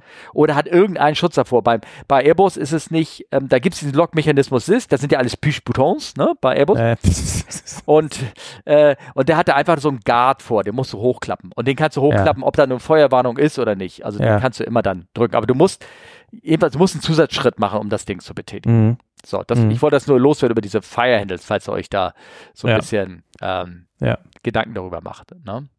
Ja, wird trotzdem irgendwie noch spannend, äh, dass da kommt bestimmt irgendwann mal noch mal, hören wir irgendwann mal wieder was, was Ja. da sozusagen rauskam, ob der irgendwie nicht ganz dicht war oder ob es wirklich Sabotage war oder was er, was er davor hatte. Und vor allen Dingen, ähm, es ist halt doof, weil, weil das ähm, natürlich jetzt wieder äh. Konsequenzen haben wird für, Klar. für dass, dass, dass dieses Mitfliegen im Cockpit, da, da Genau. fragt sich jetzt die halbe Nation, fragt sich, warum Ja, ja. durfte der überhaupt da sein? Ne? Genau, naja, klar. Naja, also. Ja, es ist das alte Thema. Ne? Also wenn, wenn er irgendwie sowas, so diesen, diesen kollektiven Suizid da irgendwie machen wollte, ähm, dann hätte er es das nächste Mal bei seinem eigenen Flug auch machen können oder irgendwas. Ja, eben, genau, äh, genau, klar, sicher, ja. Naja, Ja. auf jeden Fall hört man dann ähm, in der Ansage in dem Funk auch, wie die ähm, Crew dann selber dann sagt, so, wir sind jetzt runter in unserem äh, Threat-Level sozusagen Und Ja. wenn ihr euch mal wissen wollt, was diese Threat Levels sind, ähm, die sind definiert auch in der ICAO. Ähm, da auch mal hier einen Link reingetan. Ähm, das sind äh, Level 1, 2, 3 und 4. Und sie ähm, sind, sagen jetzt, sie sind runter, im, in, glaube in der, im Funk hört man, wir sind runter vom Level 4, also ein Attempted oder Actual Breach of the Flight Compartment, ja, klar, also logisch, der Typ war ja im Cockpit drinne, runter auf ein Level 1 und Level 1 ist Disruptive Behavior, also der ist ähm, nur noch irgendwie, ähm, ja, der kann nichts mehr tun, außer blöde Worte machen. Und ich glaube, selbst die hat er nicht mehr getan, weil er, äh, weil er da mit Handschellen gefesselt da hinten. Äh, Ist aber kein Italiener, der redet nicht mit den Händen, sondern mit dem Mund. jeder Mensch redet mit, auch mit den Händen. Ich sowieso, wenn du siehst mich ja ständig herumwedeln. Ne? Ja, genau, richtig. Ja. Naja, also auf jeden Fall, also ich finde es natürlich irgendwie scheiße, weil, also es ist Ja, sowieso kacke, da, was da passiert ist, aber es hat natürlich auch wieder so Konsequenzen für Crews und für alles. Ja, ja. Mögliche, ne? ja, ja. Jo, Ah, ah, anstrengend, anstrengend alles. Ähm, das habe ich für dich reingetan, das nächste Thema. ja, habe ich gesehen. Dachte ich mir. Ja, So Militär, Militärzeug. Militärzeug. Erzähl doch mal, worum geht's denn da? Es geht darum, dass äh, Airbus ähm, autonom ein Flugzeug betankt hat. Also Luft-zu-Luft-Betankung. Airbus wahrscheinlich ein 330 als Tanker. Und der Receiver war eine F-15 von, Singapurian, von der Singaporean Air Force. Und ähm, das Ding hat autonom betankt. Was, ja, ist cool. Ähm, ich, ich weiß gar nicht, ich bin da immer gar nicht so furchtbar impressed davon, weil so furchtbar kompliziert kann das eigentlich nicht sein. Ich habe das extra, mir poppte das im Kopf und habe an dich gedacht, weil ich meine, du hättest mal über irgendwas darüber berichtet, dass sie das oder dass sie mal versucht hatten, mit Autopiloten das zu fliegen oder irgendwas und dass das alles nicht geht, dass es am Ende nur manuell gegen konnte oder geht oder sowas. Ja, weiß ich nicht. Also, ich meine, das, das war jetzt ja, das ist ja kein ähm, Stroke and äh, Plug, Ah. heißt anders, Ja. System, sondern das war der, der klassische Boom, der da runterkommt, ja, Mhm. und der quasi dann bei der 15 dann in dieses, dieses Nacelle da irgendwie so reinplagt. Und ähm, ich, also nochmal, ich, ich, ich, so, so Sachen, Automatisierung in der Fliegerei ist ja oft nicht deshalb in der Praxis nicht verwendet, weil es kompliziert ist, sondern weil es schwierig ist, das ähm, mit genügend Safety nachzuweisen, dass man es zugelassen kriegt. Hm. Ja, okay. Ja. Ja. Und ähm, das ist im militärischen Umfeld natürlich einfacher. Und im militärischen macht man Automatisierungen oft deshalb nicht, weil man sagt, ja, wir haben eh einen Pilot. Hm. D- Mein Gott, das soll er es halt lernen. Ja. Ja. Und ja, Ja. das ist so. Also das, ich habe die Diskussion mal gehabt mit, ähm, äh, das war glaube ich, ich glaube es war die NH90 oder weiß nicht mehr genau, wo ich so ein Omega Tau Interview gemacht habe und gefragt habe, ob, ob die ähm, ein Auto-Hover-Feature in ihrem Flieger, also Hubschrauber drin Mhm. haben und die Antwort war so sinngemäß, nee, weil zu teuer und außerdem soll es halt der Pilot machen, der ist ja eh da. Hm. Ja. Ja, so. Und von dem her, ich meine, im Prinzip muss da einfach in Anführungszeichen nur dieser Boom muss halt runterfliegen, dass er, wenn er sich verlängert, quasi das Loch trifft. Das ist eine Bilderkennungsproblematik. Ich, also das ist nichts, was ich jetzt an einem Sonntagmittag runter, runter programmiere, nicht, dass das falsch rüberkommt. Ja, ja, klar. Aber, aber das, mir scheint es nicht so kompliziert zu sein. Hm. Ähm, Dann hast du das jetzt- auch anders verstanden. Ich habe äh, jetzt verstehe ich auch was. Äh, du meinst, hier wird der Boom äh, gesteuert. Ich dachte, da wird der, der Flieger hinten dran gesteuert. Nee, das ist aber er, auch nicht komplizierter. ja, ja, okay. Ja. im Grunde. Abgesehen davon ist es ähm, zumindest, also ich glaube nicht, dass es nur am Flieger ist, weil ähm, bei dem ähm, manuellen Betanken ist es ja auch nicht so, dass der Flieger sich quasi in den in den, in den, in den Betankungsstutzen einfädelt, sondern der Flieger positioniert sich an einer definierten Position, Mhm. äh, quasi in Range von dem Boom und dann wird der Boom von einem Boom Operator aerodynamisch mit kleinen Steuerflächen wird runtergeflogen quasi an die Stelle und wird dann, da kommt vorne so ein, so ein Rohr halt raus, was dann, wenn die Winkel entsprechend passen, da einklingt. Ja. Also da wird der Boom aktiv geflogen. Hm, okay. Ähm, und deshalb gehe ich davon aus, dass, ich habe den Artikel tatsächlich nicht gelesen, aber ich gehe davon aus, dass das hier genauso war, dass Ja, okay. einfach der Boom automatisch gesteuert wurde. Und wie gesagt, ich stelle mir das nicht so furchtbar kompliziert vor. Ja, okay. es, es gibt jetzt ja auch noch dieses, es gibt ja ähm, so eine andere Geschichte, dieses Magic Carpet Zeug, also dieses automatische Carrier Landing System, ja, also dass dieses, das was die Navy-Piloten immer als quasi, wa warum Navy-Piloten der Meinung sind, sie sind besser als äh, Air Force-Piloten, Aha. ist ja, weil sie auf dem Flugzeugträger landen, Ja. bei Nacht und bei Scheißwetter, ne? Ja. Und das ist ja auch echt anspruchsvoll. Ja, ja. Und da gibt es jetzt eben ein System, das das fast von alleine macht. Also wo du im Prinzip nur noch deinen Flieger auf, auf, auf den, sozusagen in Anführungszeichen, aufs ILS setzt Mhm. Und das Ding dann im Prinzip selber landet. Und das geht auch. Und na klar, wenn du das mit genügend Redundanz baust, dass das zuverlässig funktioniert, ist das keine Rocket Science. Mhm. Regelungstechnisch ist das nicht so, also autonomes Fahren in der Stadt ist viel komplizierter. ja, ja, ja, ja, ja, ja, ja. Ja. Von dem her, ja, ist cool, aber weiß ich nicht, so aus Sicht eines Ingenieurs begeistert mich das jetzt nicht so unglaublich, weil ich es nicht für so kompliziert halte. Naja, okay, gut. Dann, ähm, wie gesagt, ich dachte, dachte da an dich, weil du irgendwas gesagt hattest mal irgendwie, aber ist egal. Ich, dann, äh, Okay. ja, ja, Gott. Ähm, hier habe ich etwas äh, rausgesucht. Ähm, Stall über den Wald nenne ich das. Ähm, Ja. ähm, Habe mir angeguckt. Ja, ich, ähm, da, zwar folgendes, es gibt bei Insta gibt es einen Typen, der heißt, glaube ich, Aircraft Mechanics oder irgendwas und der hatte die Frage gestellt, what happens here? Ne? Ja. Äh, Ihr seht da ein äh, Video von ähm, zwei Typen in so einem kleinen einmotorigen Flieger sitzen mit so einem Glas, äh, also nicht Glasdecke, aber relativ gut, gute Sicht. Also ein ganz stinknormales Cockpit halt. Ja, also, genau, stinknormal.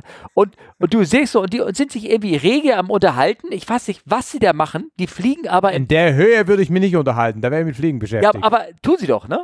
Ja, ja, klar tun sie es. Die tun sie da, die, die fliegen da Ja. längs und äh, ich weiß nicht, die gucken auch nicht nach vorne oder irgendwas und nebenbei links und rechts auf, auf Tragflächenhöhe sind, sind so die Baumwippel gehen so vorbei. Äh. Ja? Und ich, ich, ich, also er fragt, what happened here? Ich kann mir nur vorstellen, die wussten nicht mehr, die, keine Ahnung, die sind da längs geflogen. Wahrscheinlich wollte er dem Flugschüler irgendwas zeigen oder sowas. Sieht nämlich aus, um so ein Schüler-Lehrer-Verhältnis, ne?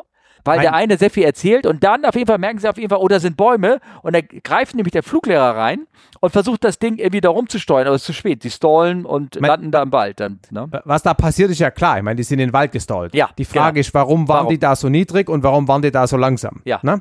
Und das kannst du halt dann entweder mit Inkompetenz äh, erklären oder mit zu wenig Leistung. Also vielleicht war, vielleicht war es ein Hot and High Tag, obwohl die Wolken sehen nicht so aus. Vielleicht hat der Motor nicht die volle Leistung gebracht. Ne? Mhm. Ähm, und vielleicht die Unterhaltung, die man da sieht, vielleicht war das eine Diskussion darüber, was sie jetzt machen, weil der scheiß Motor keine Leistung bringt. Na, da ist, zumindest bei mir war kein Ton dabei und die Unterschied Nee, war bei dir auch Russisch oder Genau, ja. also Kyrillisch. Ähm, von dem her, who knows. Ne? Who knows? Aber mich, mich erinnert es an einen F-Schlepp, den ich mal hatte. Mhm. Da war ich auf einem relativ kleinen Flugplatz und die haben mich mit einer 182er Cessna geschleppt. Und wir sind am Ende vom Platz in, ohne Witz, in zwei Meter über die Bäume. Okay. Und zwar mit Minimalfahrt. Okay. Ich sag dir, mir haben, mir haben die Knie gezittert. Ja. Ich hatte, glaube ich, noch nie so viel Angst im Flieger. Okay. Und was Das ist war dann auch, da passiert? Ma- der hat sich einfach verschätzt. Der hatte nicht genug Leistung. Hat der nicht genug weit reingeschoben oder, oder Nee, äh, Gewicht von Flugzeug und Schleppmaschine und Wetter und Wind war halt einfach so, dass da nicht mehr ging. Okay. Ich meine, du verlässt dich ja auf den Schlepppiloten. Du, du fragst, reicht es, geht es? Ich habe Wasser dabei oder ich habe kein Wasser dabei. Mhm. Was denkst du, klappt es? Ja, ja, klar, kein Problem, machen wir immer so. Ja. Ja, so, ja okay, wenn der das sagt, Ja. dann hängst du dich halt hin. Ja. Was willst du sonst machen? Ja, logisch. Also, ne? also gut, klar, mit, mit 100 km/h Rückenwind, wenn der sagt, klappt schon, da sage ich natürlich nicht ja, aber äh, also es hat plausibel geklungen. Hm. Und zwar halt richtig scheiße. Ja. Und das war dann auch der letzte Flug auf dem Flugplatz. Ich gesagt, das tun wir nicht mehr an, bin gegangen. Ich war da quasi im Fluglager. Ja, okay.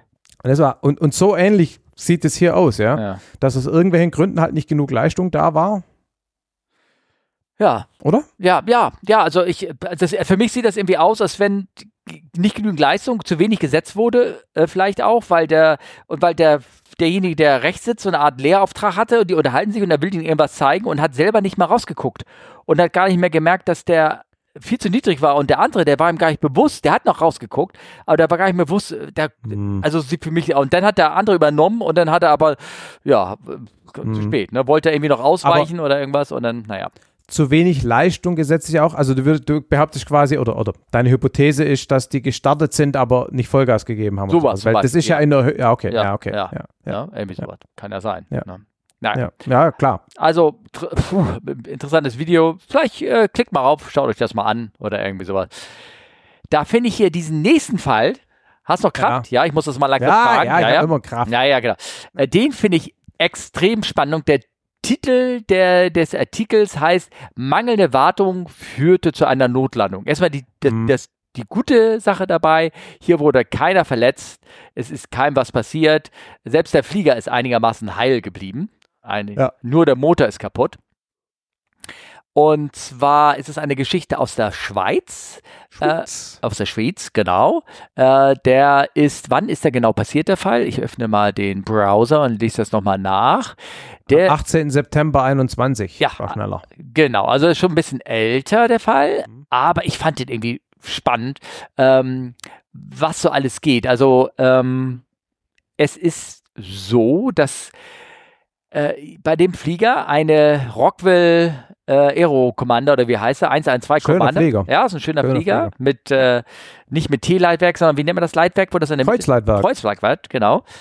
Ähm, äh, der äh, ist am 18. September gestartet und hatte eine amerikanische Registrierung der Flieger. Ähm, Mhm. Und ist irgendwo von der Schweiz gestartet, hat dann gemerkt, okay, hier passiert was, die äh, merkt die Vibration, die Leistung war nicht mehr so richtig, äh, der Öldruck, glaube ich, nahm auch ab oder irgendwas und dann hat er das Ding vorsichtshalber la eine Sicherheitslandung auf eine Wiese gesetzt und ist ausgestiegen und hat dann gesehen, hm, ordentlich viel Öl da unten, alles voller Öl und dann hat man bei der Untersuchung dann festgestellt, ja, ähm, ein äh, Zylinderflansch war abgerissen und der Flieger ähm, äh, hatte also einen schwerwiegenden Motorschaden. D- Die Entscheidung da zu landen war sehr vorausschauend, wie der geschrieben wird, alles gut. Mhm. Aber das ist nur der eine, eine Teil der Geschichte. Ich weiß nicht, hast du den Artikel gelesen? Überflogen, ja. überflogen. Also, du musst dir vorstellen, diese Maschine war 39 Jahre alt Mhm. und auch der Motor war 39 Jahre alt. Das ist viel. Also wenn man weiß, dass Motoren eigentlich immer Limits haben bezüglich Betriebs- und Lebensdauerstunden und getauscht und überholt werden müssen. Genau. Es ist nicht ungewöhnlich, dass so ein, so ein, so ein Flugzeug einen Motor hat und dann wird es irgendwann irgendwie wieder verkauft, weil der Motor zu teuer wird, um das auszutauschen. Also wenn das irgendwie so eine alte Kiste ist oder irgendwas. Ne? Die halten ja schon 20, 25 Jahre oder irgendwas, wenn du die nicht viel fliegst. Die haben hier ein Ja, ja. Limit drinne von zwei, zweieinhalbtausend Stunden. Ne? Ja. Und das kannst du mit Wartung so weit hinziehen. Und manche Flieger fliegen halt, im, wenn die 500 Stunden im Jahr fliegen oder ach Quatsch, 300 Stunden, 200 Stunden im Jahr, dann ist das, ist das schon eine Menge für manche, manche Ah ja, Flieger. Ja. Viele Privatflieger fliegen nie im Leben, Ja. fliegen keine 100 Stunden. Genau, genau. Das heißt, Also wenn ich sehe, wie viel Geraffel bei uns in der Halle rumsteht Ja. und nie rauskommt, außer wenn es aus dem Weg muss von anderen Fliegern. Ja, ja, ja, genau. Da könnt ihr schon überlegen, wenn der, wenn der Motor 2000 Stunden hält, dass das ja. Ähm, ja, schlanke 20 Jahre alt sein kann, bevor der neue Motor irgendwie reinkommt. Nur hier war das Ding 39 Jahre alt und eigentlich war das Limit für den Motor laut dem schweizerischen ba Basel, wie das heißt, Barzel! Barzel, ne? Der Barzel, war wie lang? Die sagen einfach, du musst 36. 36. Nach 36 Jahren musst du den Motor spätestens tauschen. Und das hat der liebe Kollege dadurch umgangen, indem er einfach dann den Flieger umregistriert hat auf amerikanische Zulassung. Achso, der hat es erst dann umregistriert. Deswegen hat er es umregistrieren lassen, damit er diese Sache umgehen kann. Ne? Okay. Und hat selber, ähm, er hat zwar immer diese 100-Stunden-Checks machen lassen, aber die, die sind ja auch nur Ölwechsel und fertig oder irgendwie sowas. Ne? naja, Ja, ich ja, habe gut. kürzlich bei einem mitgemacht. Das ist Okay. schon ein bisschen mehr. Ja, gut, aber hat er mehr, ähm, äh, aber Moment, ich glaube, mehr als eine, ich habe aufgeschrieben, mehr als eine 100-Stunden-Kontrolle wurde nicht Wurde gemacht. nicht gemacht. Ja, Ja. das habe ich aufgeschrieben, das habe ich so gelesen. Ja. Vielleicht war es doch mehr. Also auf jeden Fall, der hat minimal bis gar keine Wartung gemacht an, den- an seinem Flieger. Und Mhm. äh, deswegen ist der Artikel auch irgendwie gerechtfertigt. Das Ding war einfach overdue. Dieser Fertig. Motor war fertig. Der war Ja. 39 Jahre alt und irgendwann geht so ein Ding dann irgendwie auch kaputt, sozusagen. Ja. Ne? Darf es ja dann auch. Da ich kurz eine Frage. Was ist der Unterschied zwischen einer Sicherheitslandung und einer Notlandung? Du bist ja Fluglehrer, du musst es wissen. Ich frage das nicht als Prüfungsfrage, sondern weil wir das kürzlich im Flugplatz diskutiert haben. Ich habe da eine Frage dazu. Und deswegen muss ich das auch nicht wahrheitsgemäß an antworten, weil das ja einfach. Äh, nee, du musst halt ne, irgendwas antworten. Und dann frage ich dich, dann äh, frage meine Kollegen. Also, mit anderen du weißt es und du fragst. Ich bin mir nicht ganz sicher. Ja. Also, ich behaupte, eine Sicherheitslandung ist, wenn du sagst, ah, scheiße, rechts ist Wetter scheiße, links ist Wetter scheiße, das Einzige, was ich machen kann, ist auf den Acker runter. Genau, richtig. Aber es ist nichts technisch kaputt. Nein. Und eine Notlandung ist, äh, ich habe das Gefühl, mein Motor hat Öl verloren, die Temperatur steigt an, ich muss sofort jetzt auf den Acker, sonst explodiert mir mein Motor. Genau, richtig. Also technisches Problem. Ein technisches Problem. Genau. Und mein bisheriges Verständnis war, in beiden Fällen brauche ich eine Erlaubnis der Landesluftfahrtbehörde, um wieder zu starten. Und mir hat kürzlich einer erzählt, dass dieses nur für die Notlandung gilt. Ich meine auch. Für eine, okay, also bei einer Sicherheitslandung muss ich nur den Bauer fragen, ob er ein Problem hat, wenn ich wieder starte. Mhm. Und ähm, dann ähm, ist das okay. Ist das auch dein Stand, oder? Das ist auch mein Stand. Also äh, so, so ist es. Also du darfst nicht einfach, den, einfach wieder losstellen, du musst schon irgendwie gucken, du musst gucken, ist er hinterfrei, kann ich da überhaupt ja, raus? Ja, klar, na, klar. du willst ja den Widerstand auch überleben, ja. idealerweise, klar. Ja, ja, ja, genau, richtig, genau. Aber meiner Meinung nach dürftest du bei einer Sicherheitslandung wieder, wieder ähm, weg. Aber trotzdem ist es ein heißes Eisen, eine Sicherheitslandung zu machen. Ist besser, Na, als da irgendwo ins Wetter reinzufliegen, definitiv. Ja, ne? klar. Aber wenn du es schaffen kannst, würde ich immer versuchen, einen Flugplatz irgendwie zu finden. Naja, Na? natürlich, klar. Ja. Ähm, was jetzt natürlich einen total eleganten Übergang zu dem nächsten Thema bringt, ist der A320 schon weggeflogen oder steht er noch auf dem Acker? Geil, oder?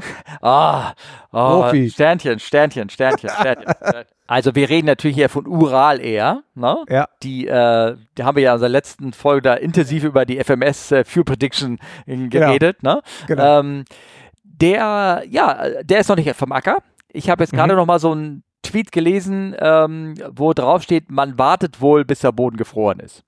Ah, okay. Ich wollte nämlich, ich wollte dich nämlich fragen, ob du mit dem Bobby als halbwegs vergleichbarer Flieger, ob du von der Wiese, ob du denkst, dass das geht.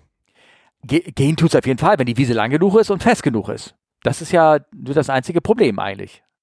Naja, gut, du hast das, du einerseits hast das Problem der Vibration, weil mhm. der Boden unruhiger ist. Mhm. Dann, also klar, wenn es weich und nass ist und du einsinkst, geht's nicht. Das Nein, ist irgendwie klar. Genau, genau. Und du hast ja das Problem von potenziellem Dreck ansaugen. Ja, du hast ja, die, der Wiese ist ja normalerweise vorher nicht Staub gesaugt und du hast dann die Triebwerke voll mit Müll, der da, also mit Dreck, also mit Erde.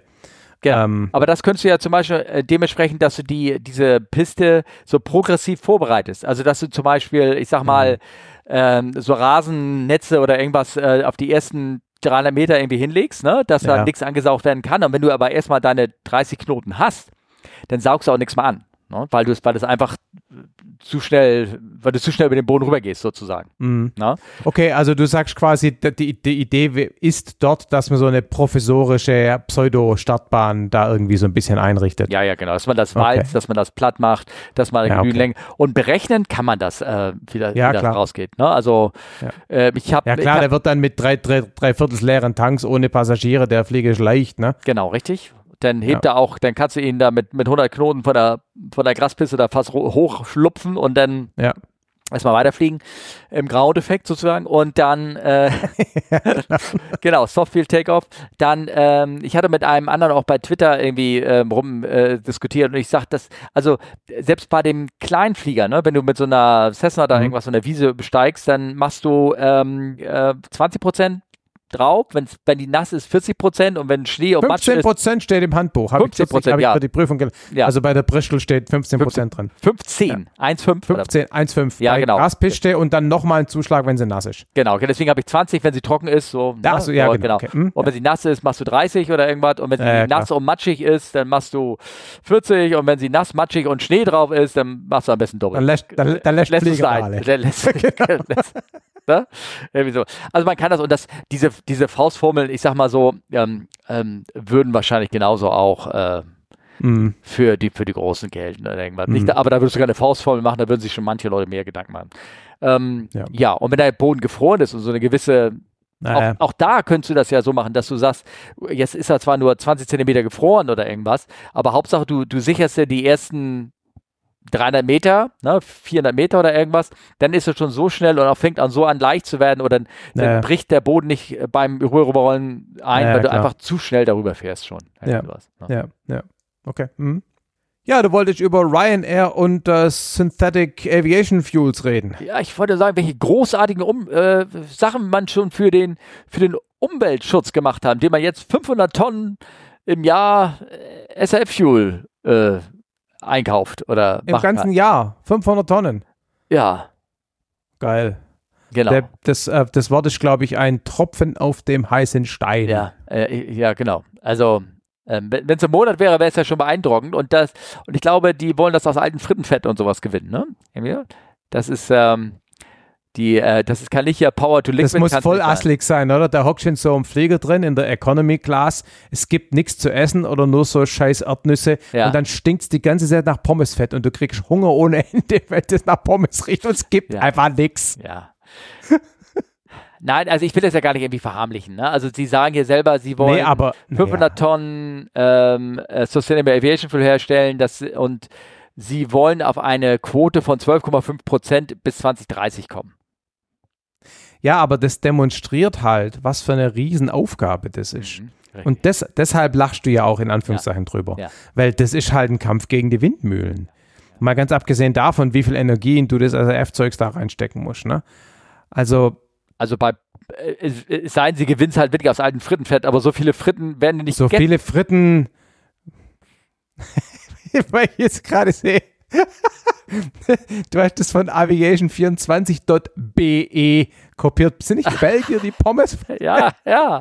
ah, ja, genau, richtig. Wobei belgische Pommes sind echt gut. Also, oh. Ja, ja, klar, ja, aber vielleicht ja. gibt es bei denen so viele, dass sich das Frittenfett nach SAF-Conversion lohnt. Ja, das kann sein. Schauen wir mal. Jetzt haben wir die Italiener be beleidigt und, und die Belgier. Äh, ah, ja. Kommt der uralte Fliegerwitz. Da lasse ich das wohl. Ähm, ich höre. Uh, den habe ich, habe ich den Podcast nicht schon erzählt? What, what's um, ähm, the Heaven and Hell is für die Flieger. Wenn ähm, äh, Heaven ist, wenn die, ähm, die Fluglotsen die Engländer sind. Die Piloten, mhm. die Deutschen natürlich, klar. Mhm.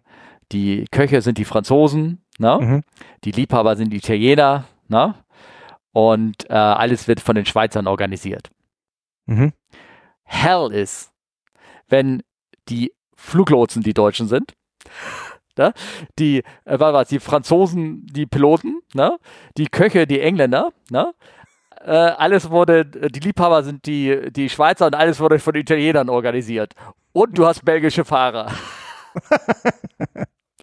so, okay, aber das ist so ein alter, mh, hm, alter Schnack hier irgendwie. Da hat, kriegt jeder sein Fett ab, so ein bisschen hier. Oder Was auch mir auch nicht, nicht ganz klar ist, genau, sein Fett ab. Mhm.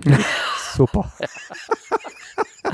Ach, ich liebe solche kleinen Spielereien. So, ja. Okay. Nächstes Thema. Jawohl, okay, gut. Ähm, da, da bin ich jetzt so ein bisschen auch drauf gestoßen, weil du mir doch erzählt hast, dass irgendein Spezi, den du auch kanntest, dass der ja. mit seinem Flieger abgestürzt ist, weil er wahrscheinlich auch ein CO, ein CO-Leck bekommen hat. Naja, was heißt, also wahrscheinlich who knows, ne? Aber es ist eine Theorie. Genau. Es gibt ja immer noch keine Erkenntnisse. Also wir müssen jetzt nicht, dass die Leute wieder denken, wovon reden wir alles. Ich habe hier ein, ein äh, Unfallbericht aus äh, England äh, rausgeholt. Also der ist, äh, mhm. der ist verlinkt über Aviation Safety Net.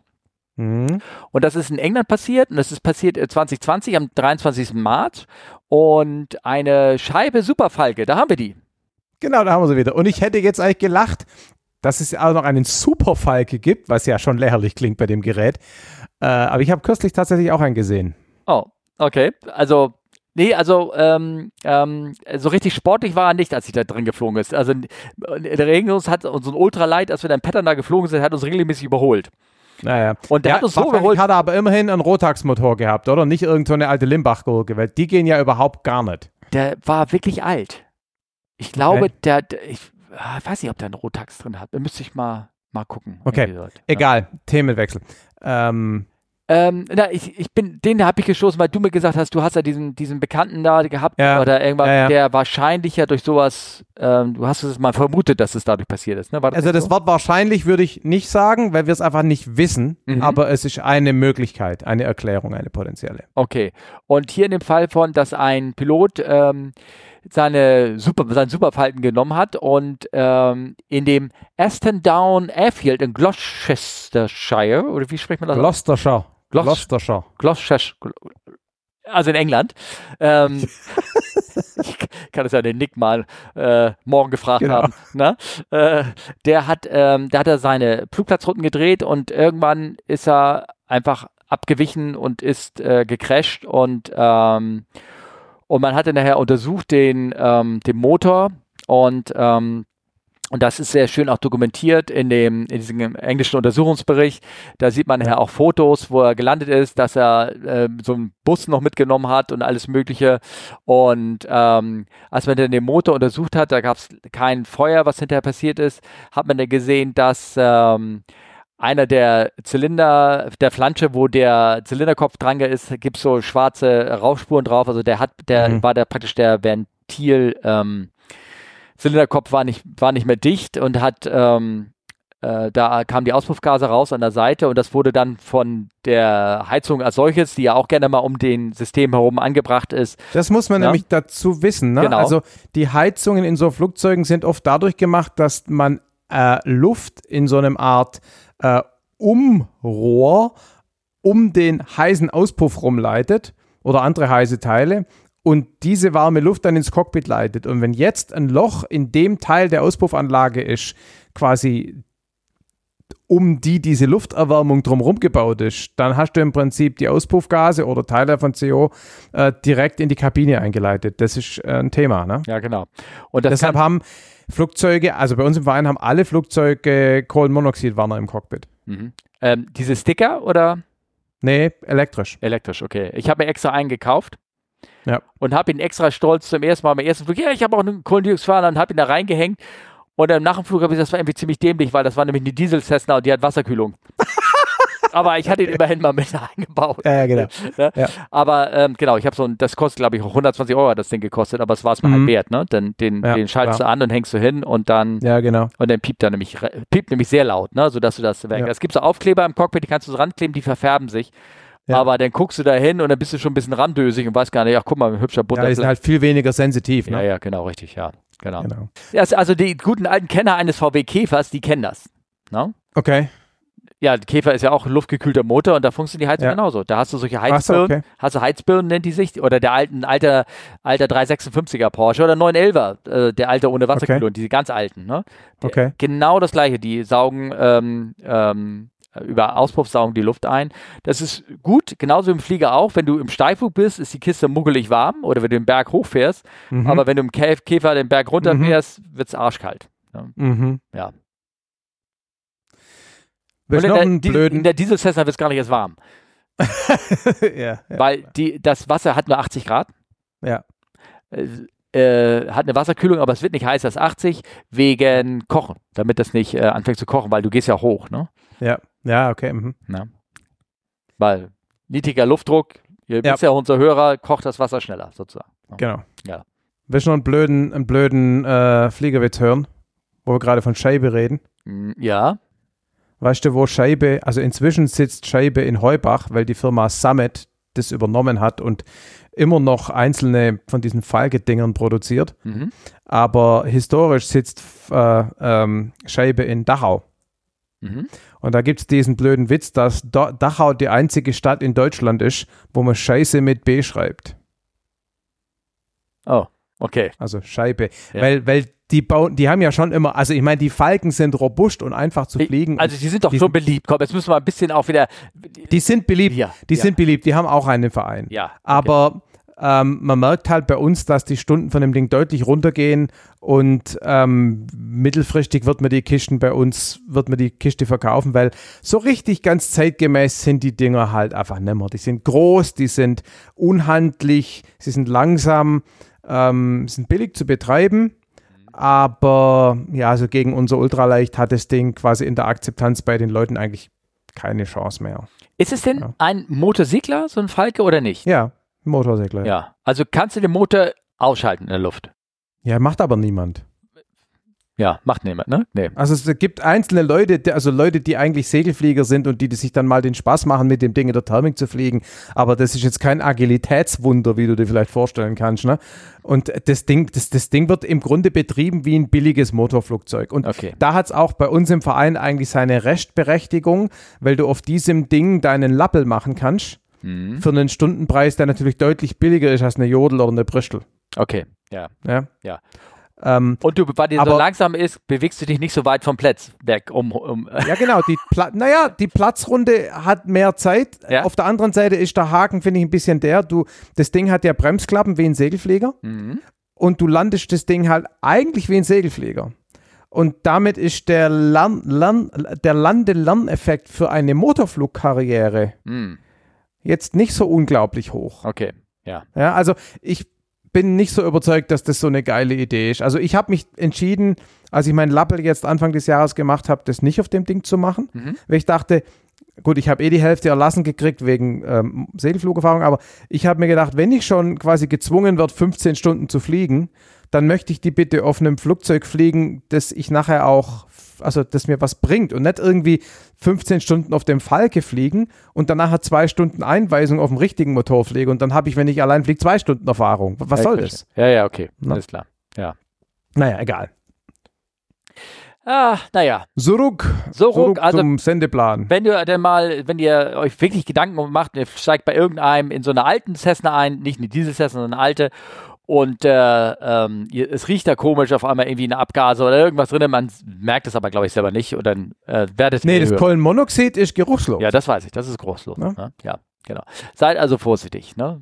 Ähm, ja, so. Und dann habe ich ein Video reingestellt und habe gefragt, ist das echt? Ich kenne das Ding, das habe ich auch schon vor ein paar Jahren mal gesehen. ja. Ne? Ja. Ähm, ich ich verlinke das natürlich hier, selbstverständlich. Und zwar ähm, seht ihr einen, ähm, einen, einen Segelflieger, schätze ich mal. Das sieht aus wie ein Segelflieger. Könnte auch Motorsegler sein oder Ich würde sagen. Motorsegler, also weil ich, ich erkenne das Winglet nicht. Ich wüsste jetzt nicht, welches, welches, welcher Segler das ist mit dem Winglet. Aber der hat sehr dünne, lange Flügel, ne?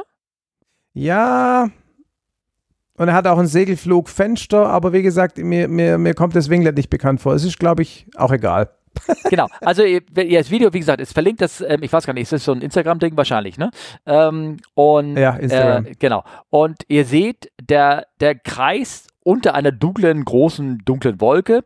Und aus dieser Wolke, und jetzt ist die Frage, ist das ein Trick oder nicht ein Trick, kommt so der Beginn einer Windhose raus, sozusagen. Ne, wird nicht größer, es geht nicht runter zum Boden, aber das sind so 100 Meter so eine Windhose, die da irgendwie drumherum Ja. geht.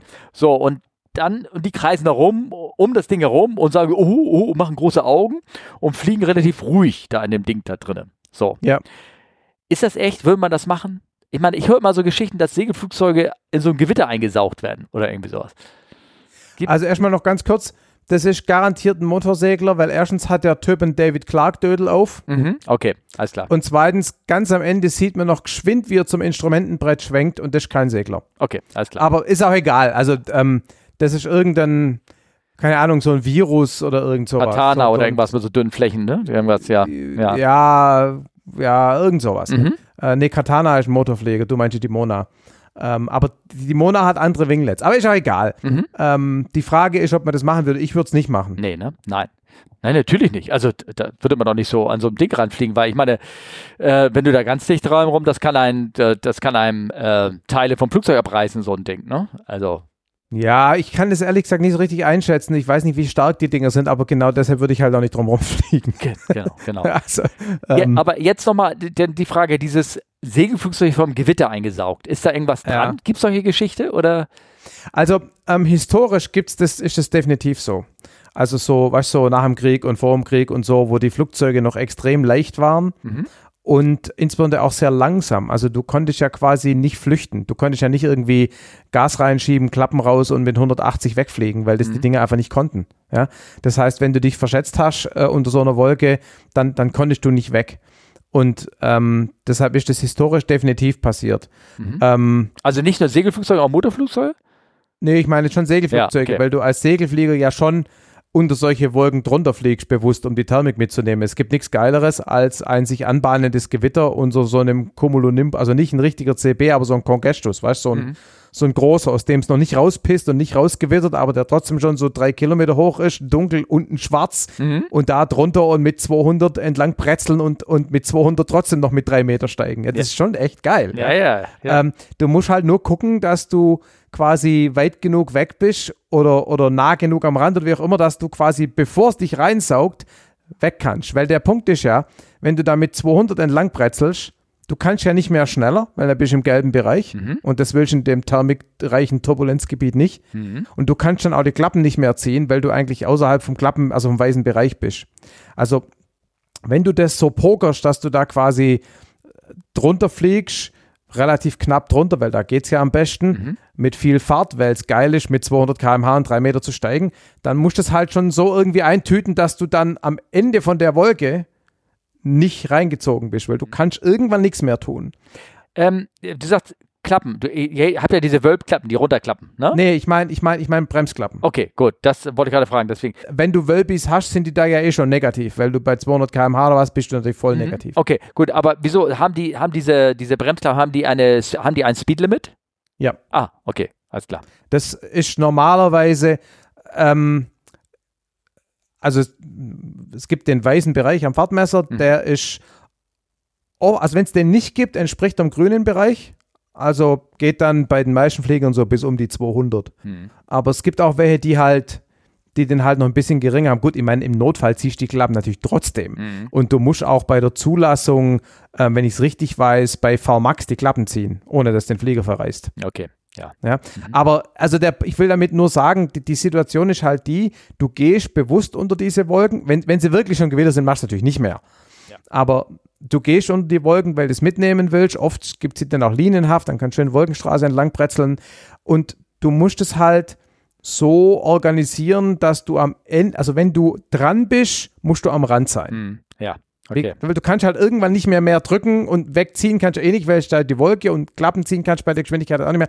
Und, und deshalb, wenn du dich da verschätzt, kann schon passieren, dass es sich da reinzieht. Hm. Und früher, historisch, wo die Flugzeuge noch viel langsamer waren und leichter, Leichter heißt, sie steigen schneller und langsamer heißt, es dauert länger, bis du da rausfliegst. Mhm. Ja? ja. Dann, dann bist du im Prinzip annäherungsweise bei so Drachen. Ja, und die okay. zieht es ja da regelmäßig rein. Gibt es ja alle möglichen Geschichten. Äh, ja? Drachen, ja, ja. Drachen oder auch die Para, die, die Teebeutel, wie du so schön nennst? Beides. Ja, beides. Okay. Hm. Ja, also es passiert jetzt nicht täglich. Nein, aber nein, nein, nein. Okay. Da gibt es schon immer wieder mal so Stories. Ne? Ja. Und wenn die Leute entsprechend kaputt sind, sind sie dann auch noch stolz drauf. Hm. Ähm, hm. Aber ich meine, das ist der Vorteil bei so einem, ähm, ich sag mal, hier bei so einem Teebeutel, wie du ihn ja nennst, dass, ähm, der hat ja einen Fallschirm schon mehr oder weniger oben dran. Ne? Auch, wo, der kann es natürlich auch zerreißen, aber er hat zumindest einen zweiten Fallschirm noch hinten auf dem Rücken. Aber wenn du in einem C, in so einem Segelflugzeug da in den Wolken drin bist, das ist ein bisschen doof, ne? Ja, klar ist doof, weil du hast natürlich keine Instrumentenflug-Equipment drin. Ähm, du äh, bist da in kürzester Zeit, äh, ne, Special Disorientation, bla und so weiter, kennt man ja. ja. Nee, das, also das machst du nicht. Also da passt du schon auf, dass es nicht passiert. Aber, also ich bin auch schon am Rand der Wolke angekommen mit 200 auf dem Stau ne? und war nicht mehr viel Platz. Also das, man, man, man reizt das schon aus. Ich meine, ja, das ist natürlich alles. Habe ich übrigens nicht erzählt, weil man muss ja, glaube ich, ein paar hundert Fuß Abstand halten. Nee, das war ja ein Airspace Charlie, Clear. Äh, äh, äh, Ach stimmt, genau, die Wolken waren im Airspace Charlie. Äh, äh, nee, nicht Charlie, äh, Golf. Golf, also Golf. ganz unten. Clear auf, genau. Clear auf Platz. Genau, Golf. Genau, ja. Golf. Ja. Ähm, aber was, ich meine, hast du denn, was passiert, was passiert mit so einem Flugzeug? Ähm, in, in, der Regel zerlegt es. Also das Flugzeug geht kaputt, wahrscheinlich. Und wenn der, hm, Weiß ich nicht. Ja? Also das, naja, also in einem richtigen Gewitter ist es mit Sicherheit so turbulent, dass der Flieger das wahrscheinlich nicht überlebt. Mhm. Aber ich glaube, das größere Problem ist, dass du halt dann einfach äh, in kürzester Zeit da drin nichts mehr siehst und dann den Flieger deshalb überlastest, weil du ihn halt schnell machst. Mhm. Aus Versehen, ja. unbewusst. Ja, ja, klar. Das ist das Problem. Und weil du bist ja da schon schnell, weil es fliegt ja niemand mit 95 unter der Wolke entlang und restlich reinsaugen, sondern du gibst ja im Zweifelsfall Gas, ja, um, um zu flüchten. Mhm. Und wenn es dich dann trotzdem reinsieht, bist du schon schnell. Mhm. Und dann braucht es nicht viel, um zu schnell zu schnell zu sein. Naja, verstehe. Ja? Alles klar. Okay, gut. Also da muss schon aufpassen. Ja, ja, toll. Ja.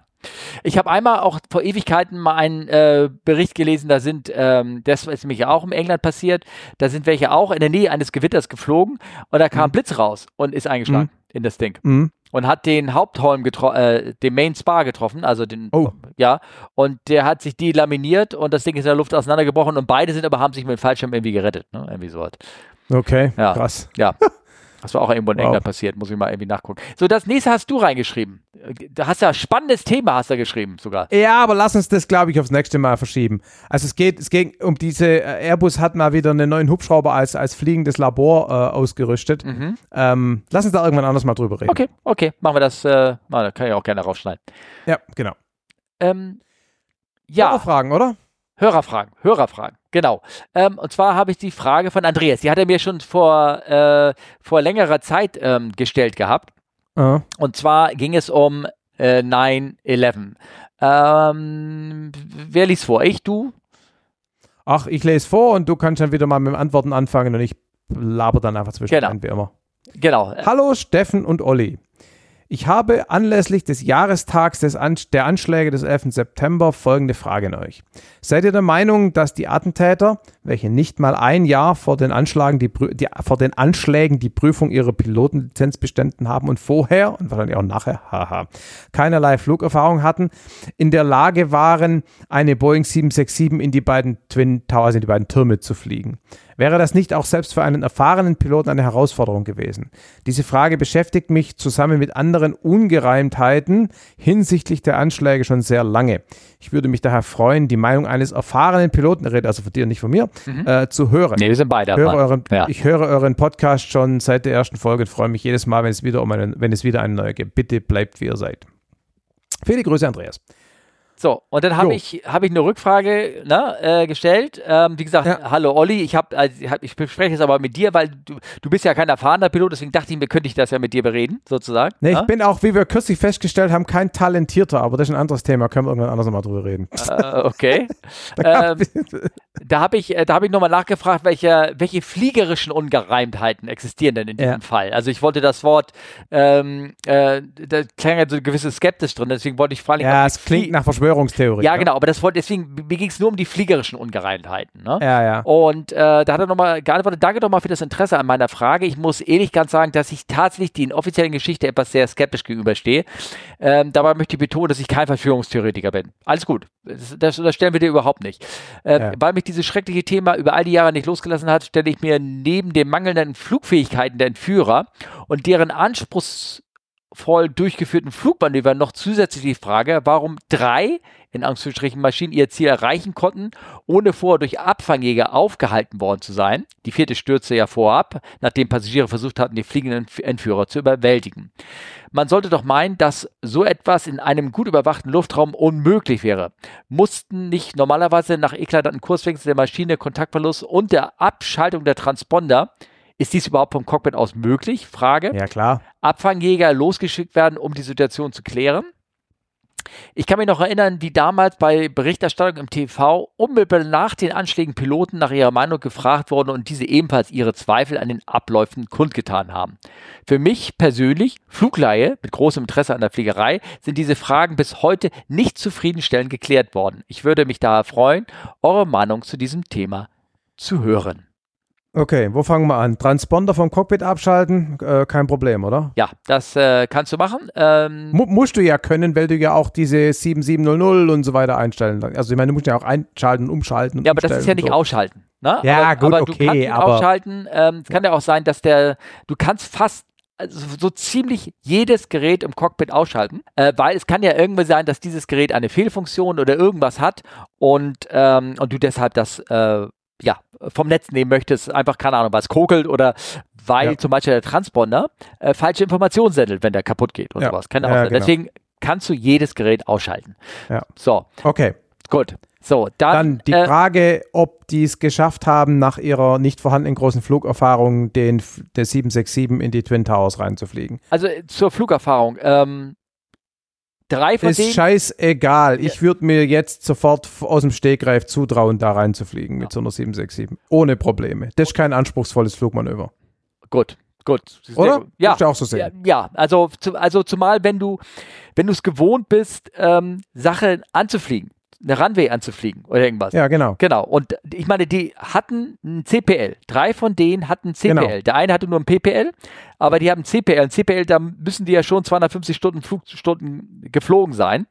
Und äh, das heißt, sie haben auch sehr viel Landetraining und alles Mögliche gemacht. Das heißt, so ein Ding einfach irgendwo hin zu, zu, zu fliegen und etwas ansteuern, das können die, das machen die. Das ist ein Land. Klar, das, überhaupt kein Problem. ja. Ne?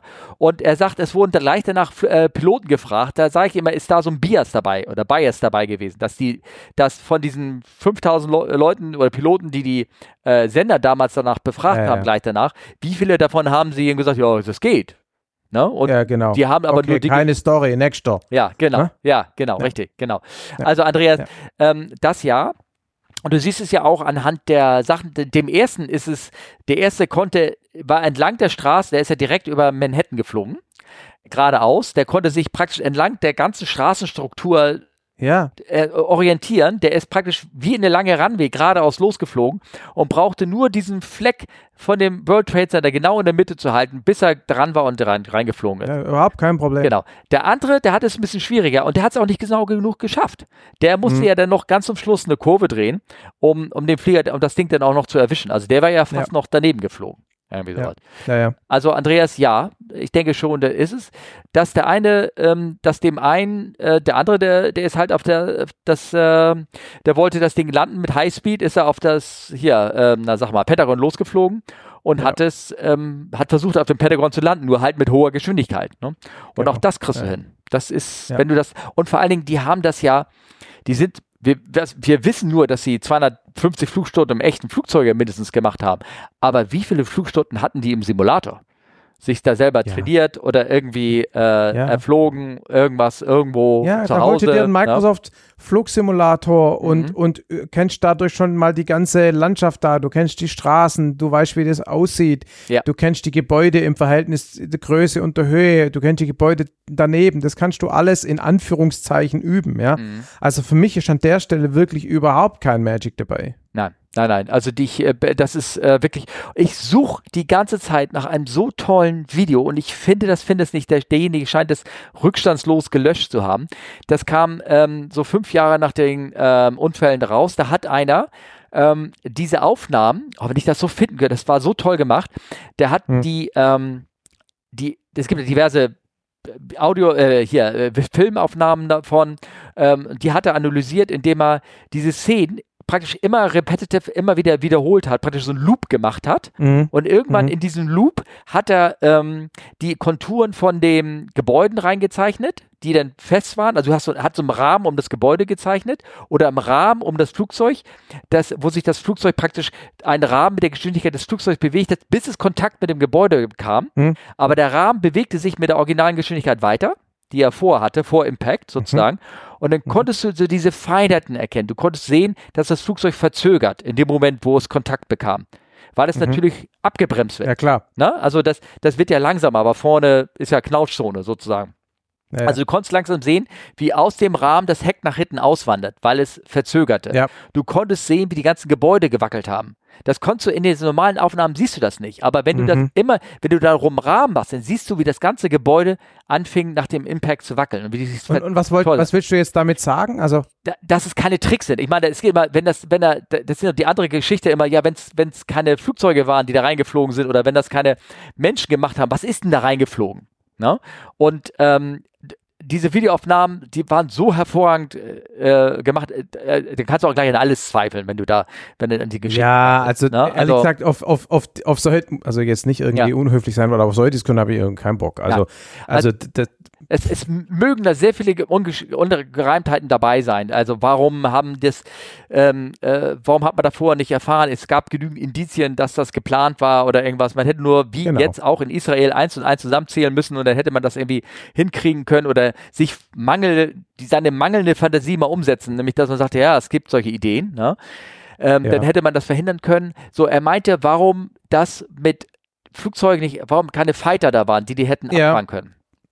da habe ich tatsächlich ähm, dieses Jahr, ähm, also wahrscheinlich zu dem Zeitpunkt, dass er die Mail geschrieben hat, Mhm. habe ich eine, eine Fernsehreportage gesehen. Ähm, Interview mit zwei F-16-Piloten von der Washington Air National Guard war das, glaube ich. Und zwar waren das die, die dann tatsächlich in der Luft waren. Genau, es war, ähm, da war ja Manöver gleichzeitig eine Übung, ne? Genau. Das weiß ich nicht. Ja, war parallel ähm, Aber das, ja. also die waren jedenfalls, das waren zwei F-16s, die sofort gestartet wurden, mhm. nachdem wahrscheinlich der erste Flieger in die Towers war. Und die sind halt rumgeflogen und haben gesucht, ob es da noch weitere Attentäter-Airliner gibt. Und was die erzählt haben, war, dass ähm, sozusagen im Rahmen der Peace Dividend ja, die ähm, entsprechenden Abfangjägerkapazitäten über Amerika, na, also NORAD und so, mhm. deutlich reduziert waren und eben jetzt nicht ständig Flugzeuge in der Luft waren und so und auch nicht beliebig viele äh, quasi als, als in, in, QRA, also Quick Reaction Alert und so weiter mhm. rumgestanden sind. Und das hat man natürlich dann nach 9-11 wieder deutlich hochgefahren. Ja, okay. Ähm, und äh, äh, wenn man denen zuhört, dann war das einfach so, dass es da einfach zu wenig Kapazitäten gab, um da schnell genug, nahe genug, also die Flieger müssen ja trotzdem hinfliegen, auch wenn sie schnell sind, ne? Ähm, um das schnell genug auf die Reihe zu kriegen. So klang das so ein bisschen. Also man, muss ja auch nochmal die Timeline nochmal genau angucken. Ähm, ich mache das jetzt gerade aus dem Kopf. Ähm, bitte nagelt bin nicht erst plus minus zwei Minuten fest. Aber ich glaube, ähm, dann ist die Entführung passiert. Dann ist der eine Flieger relativ schnell abgedreht, da wusste man ja immer noch nicht, was los war und auf dem ja. Sekundärradar war nicht mehr drauf. Primärradar, die sind tief runtergegangen, dass sie auch nicht mehr auf jedes ja. Primärradar von den Fluglotsen zu sehen war. Das heißt, die Fluglotsen haben gedacht, was ist denn da passiert, abgestürzt oder irgendwas, ne? Und ja. ähm, haben ja erstmal nichts böse, haben schon was gedacht, oh Gott, was da passiert, aber jetzt nicht, dass da ein Criminal Intent ja. da irgendwie dahinter ist. Und ja, der erste ja. Flieger ist äh, um 9, also ich rede jetzt von den Minuten, 49, glaube ich, eingeschlagen, den ersten Tower. Und der zweite äh, ähm, um 06, also mhm. nicht mal ein bisschen mehr als eine Viertelstunde später ist der zweite da rein. Ja. So, und das sind kurze Zeitrahmen, wie du sagst, Quick Response Team. Es musste da mal irgendwo ähm, ist, ist, kriegst du jetzt da so schnell eine F-16 in der Luft? So, ne? Ja, gut, ich meine, ne? wenn also, man jetzt mal Deutschland, Deutschland hernimmt, ne? Ja. wir haben zwei äh, so QRA-Standorte. Einer ist Neuburg hier im Süden und den anderen bin ich mir gerade nicht ganz sicher, ob es Lage oder Nervenich ist, weiß ich gerade nicht genau oder sonst irgendwas, mhm. aber jedenfalls kannst du davon ausgehen, die sind so gewählt, dass du quasi halb Deutschland äh, äh, quasi überdeckst. Ja? Das heißt, ähm, Deutschland ist, glaube ich, so 800 Kilometer in der, in der Nord-Süd-Ausdehnung, oder? Kommt das ungefähr hin? Mhm. Mhm. Ähm, ja. Das heißt, ja, 400 Kilometer, ja. Ähm, wenn du jetzt so einen Eurofighter nimmst und sagst, der fliegt jetzt wirklich mit Überschall dahin, ja, sagen wir mal 1200 km/h, einfach mal um eine Zahl ja. zu nennen, dann ist das halbe Deutschland bei 400 Kilometern eine Drettelstunde. Ja, so, und wenn du dann noch rechnest, dass der ja, also dass die zwar einen Quick Reaction Alert haben, aber der ja auch nicht in, die sind auch nicht in drei Sekunden in der Luft. Ich weiß nicht, was da die Limits sind. Ich sage jetzt einmal vier Minuten. Aber das ist aber schon, da müssen sie praktisch, faktisch im, im Cockpit sitzen, ne? So die sitzen mit, mit, die sitzen in, äh, in Flugklamotten in ihrem QRA-Shelter. Ja, genau. Also die sind dann schon schnell in der Luft. Aber ob das jetzt zwei Minuten sind oder sechs, weiß ich nicht. Ja. Aber also es sind sicherlich ein paar Minuten. So, und jetzt rechnest du das zusammen, dann bist ähm, ohne die Zeit, die die vielleicht brauchen, um den Flieger, der nicht mehr auf dem Radar ist, zu finden, mhm. sind wir bei guten 20 Minuten im Worst Case, wenn es in der Mitte Deutschlands passiert, wo der durchs halbe Deutschland fliegen muss. Ja. Nur eine ganz grobe Daumenrechnung. Ja, ja, klar. Ja? ja. Und das wird in Amerika nicht anders sein. Mhm. Genau. Ja. Und ähm, das erklärt so ganz grob, warum in der Viertelstunde nichts passiert. Und New York ist ja nicht Washington. Ich bin mir ziemlich sicher, dass in Washington selber, also am Regierungssitz, dass da quasi du solche F-16s direkt nebenan stehen hast. Aber New York ist halt, das ist auch ein paar hundert Meilen weg oder was. Also das lässt sich schon das lässt sich schon alles ohne Verschwörung erklären. Ja, Relativ problemlos. Ja, ja. Und vor allem erstmal, du musst ja erstmal begreifen, denn dann sagen die Fluglosen, ja, genau, klar. Die, die Fluglose ist da, dann, dann, dann, sagen die, der Flieger ist weg. Ach komisch, da ist jetzt, da ist ein Flugzeug aus Versehen reingeflogen äh, in, den, in den World Trade Center. Da muss ja, er erstmal genau, einen Klick machen. Das ist der Flieger, der mir jetzt vom Radarschirm verschwunden ist. Ja, Na? genau. So, und da müssen erstmal die richtigen Telefonleitungen und dem musst du das erstmal erklären. Ähm, jetzt, Ja, ja. Wenn, und, und ich glaube, dieses, äh, was du sagst, dieses Quick-Action-Team in Deutschland, äh, das, das gibt es wahrscheinlich. Big Action. Ja, ja, ja, keine Ahnung schon. Wie A-Team. Äh, das A-Team, ähm, die gibt es wahrscheinlich äh, auch erst seit kurzem wieder, ne? Ah, da bin ich mir nicht so sicher. Das, also das weiß ich einfach nicht. Mhm. Also die gab es definitiv im Kalten Krieg. Ja, das ja. Ähm, Mhm. Ob es die zwischendrin mal eine Weile nicht gab, das weiß ich nicht. Ja, ja. Also, ähm, man, man, bei vielen Sachen stellt man sich das alles so durchorganisiert und so, äh, so, Äh, genau. so, so vor. Und am Ende, ja, ich meine, wir sehen immer wieder, wie, wie Sachen passieren. Das Gute ist, wenn Leute böse Sachen machen, ist es oft genauso andersrum, dass es eben genauso chaotisch funktioniert und dann oft, sehr oft daneben geht. Ne? Ja, genau. Ja, ja, genau, genau. Don't, don't try to explain with maliciousness what can be explained with stupidity. Ja. Oder organizational Versagen. Ja, genau. Ich meine, ja, Ja, Andreas, ähm, ich hoffe, ich weiß nicht, ob wir dir jetzt eine zufriedenstellende Antwort gegeben haben, aber wie gesagt, wir beide sind fest überzeugt, dass das, dass es geht. Was mich wundert bei dem einen, der, der, der zweite, der, der hat ja nachher, kurz vor Anflug, hat er den Stachel ja so reingeschoben. Der ist ja, glaube ich, mit einer Geschwindigkeit von ähm, fast 390 äh, Knoten da irgendwie reingedonnert und ähm, oh, okay. Also deutlich über Barberpool ist er da reingefahren. Ne? Und äh, ähm, dass das Ich glaube, das musst du kurz sagen, was Barberpole ist. Ja, okay, also der, über die Maximalgeschwindigkeit. Okay. So. Mhm. Also etwas, was du mit dem Airbus-Flieger gar nicht machen könntest, weil der würde irgendwann Mhm. die Nase hochnehmen, würde sagen, das mache ich nicht mit dir und du, du fliegst ja nicht so schnell. Aber mit einer 6, 7 äh, konntest du es noch machen. ne? Aber wie gesagt, diese einen Videos, oh, die schade, ich habe die, ich hätte mir die mal markieren sollen oder runterladen sollen damals. Ähm, das war Frage. Dann habe ich eine, eine frische Frage bekommen aus ähm, Telegram von CM, der hat gestarrt, gefragt, oh ja, ich hoffe, dass ich nicht zu spät bin. Nein, bist du nicht. Ähm, Thema Windmilling in der Fliegerei versus Schifffahrt. In der Fliegerei führt Windmilling zu erhöhtem Luftwiderstand. Bei Segelschiffen wird, das, wird aber der Propeller beim Segeln ausgekoppelt und dreht frei. Meine Theorie. Windmilling ist bei Schiffen kein Problem und führt dort zu weniger Widerstand, weil es eben dort ausgekuppelt werden kann. Und ich somit nur der, äh, nur der, Pro oh, und, Und sich, somit nur der Propeller dreht. In der Fliegerei kann nicht auskuppelt werden. Somit drehen sich beim Windmill nicht nur der Propeller, sondern auch noch eine Motorkomponenten mit, die dann Widerstand machen. Genau. Was denkt ihr darüber? Genau, also der Hintergrund ist quasi, dass wenn dir dein Triebwerk stehen bleibt, dass du das ja feathern willst. Also du willst quasi deinen Propeller so anstellen, wenn du einen Verstellpropeller hast, dass der Propeller sich nicht mitdreht, sondern stehen bleibt, richtig? Ja. Weil Oder, oder freidreht sozusagen, oder? ja, wenn du ihn auskuppeln kannst. Ja, also äh, bei, beim, beim, ähm, bei dem Segelschiffen scheint er ja trotzdem sich zu drehen. Beim Segelschiff, ich rede Ja. gerade von Flugzeug. Ja, ja, aber ich meine, du, du sagst, du meinst ja stehen bleiben. Dass er, wenn er steht, oder, oder wie, oder was? Also nochmal, wa- Ja. du bist doch ein erfahrener Fluglehrer. Jawohl. Wa wa wa was machst du, wenn der, wenn du einen Verstellpropflieger hast und der Motor stehen bleibt, Mo Motor ausgeht? Ich, wenn man das machen kann, das kann man ja leider nicht bei jedem. Genau. Ja, äh, bringe ich den, äh, die äh, Propellerblätter in Segelstellung, haha, da Genau. vielleicht, ne? Dann drehen sich die Propellerblätter so richtig in den Wind rein, sind nur noch wie, ich sag mal, wie so Messerscheiben, äh, Ja. die in den Wind reindrehen. Und ähm, je nachdem, was das für ein Triebwerk ist, bei einer Turbine würde sich das immer noch weiter drehen, aber sehr, sehr, sehr, sehr langsam. Ähm, oder bei einem Kolbenmotor würde der Propeller dann stehen bleiben, Genau. Und warum macht man das? um den Widerstand dann zu reduzieren. Und warum ist der Widerstand dann geringer? Äh, ja, weil der Motor halt nicht mehr gedreht wird, sozusagen. Gegen die ganzen Genau, das Kolben. war ja seine Ja, Hypothese genau, hier. Das war genau seine Theorie. Ja, genau. Genau. Ja.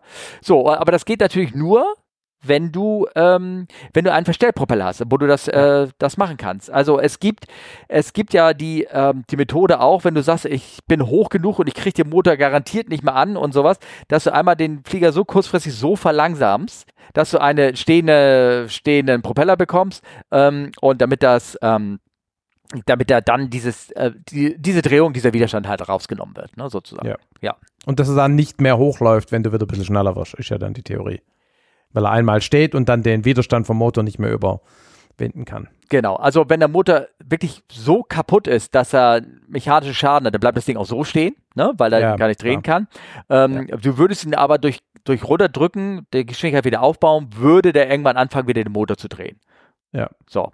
Aber was, was ist jetzt, was wollen wir Ihnen damit eigentlich sagen? Also äh, bei manchen Motoren. Weiß ich nicht, der hat doch gefragt, ähm, warum, äh, was war nochmal die Frage? Ja, warum, warum man das nicht macht. Doch, man macht es. Wenn man es kann, macht man es.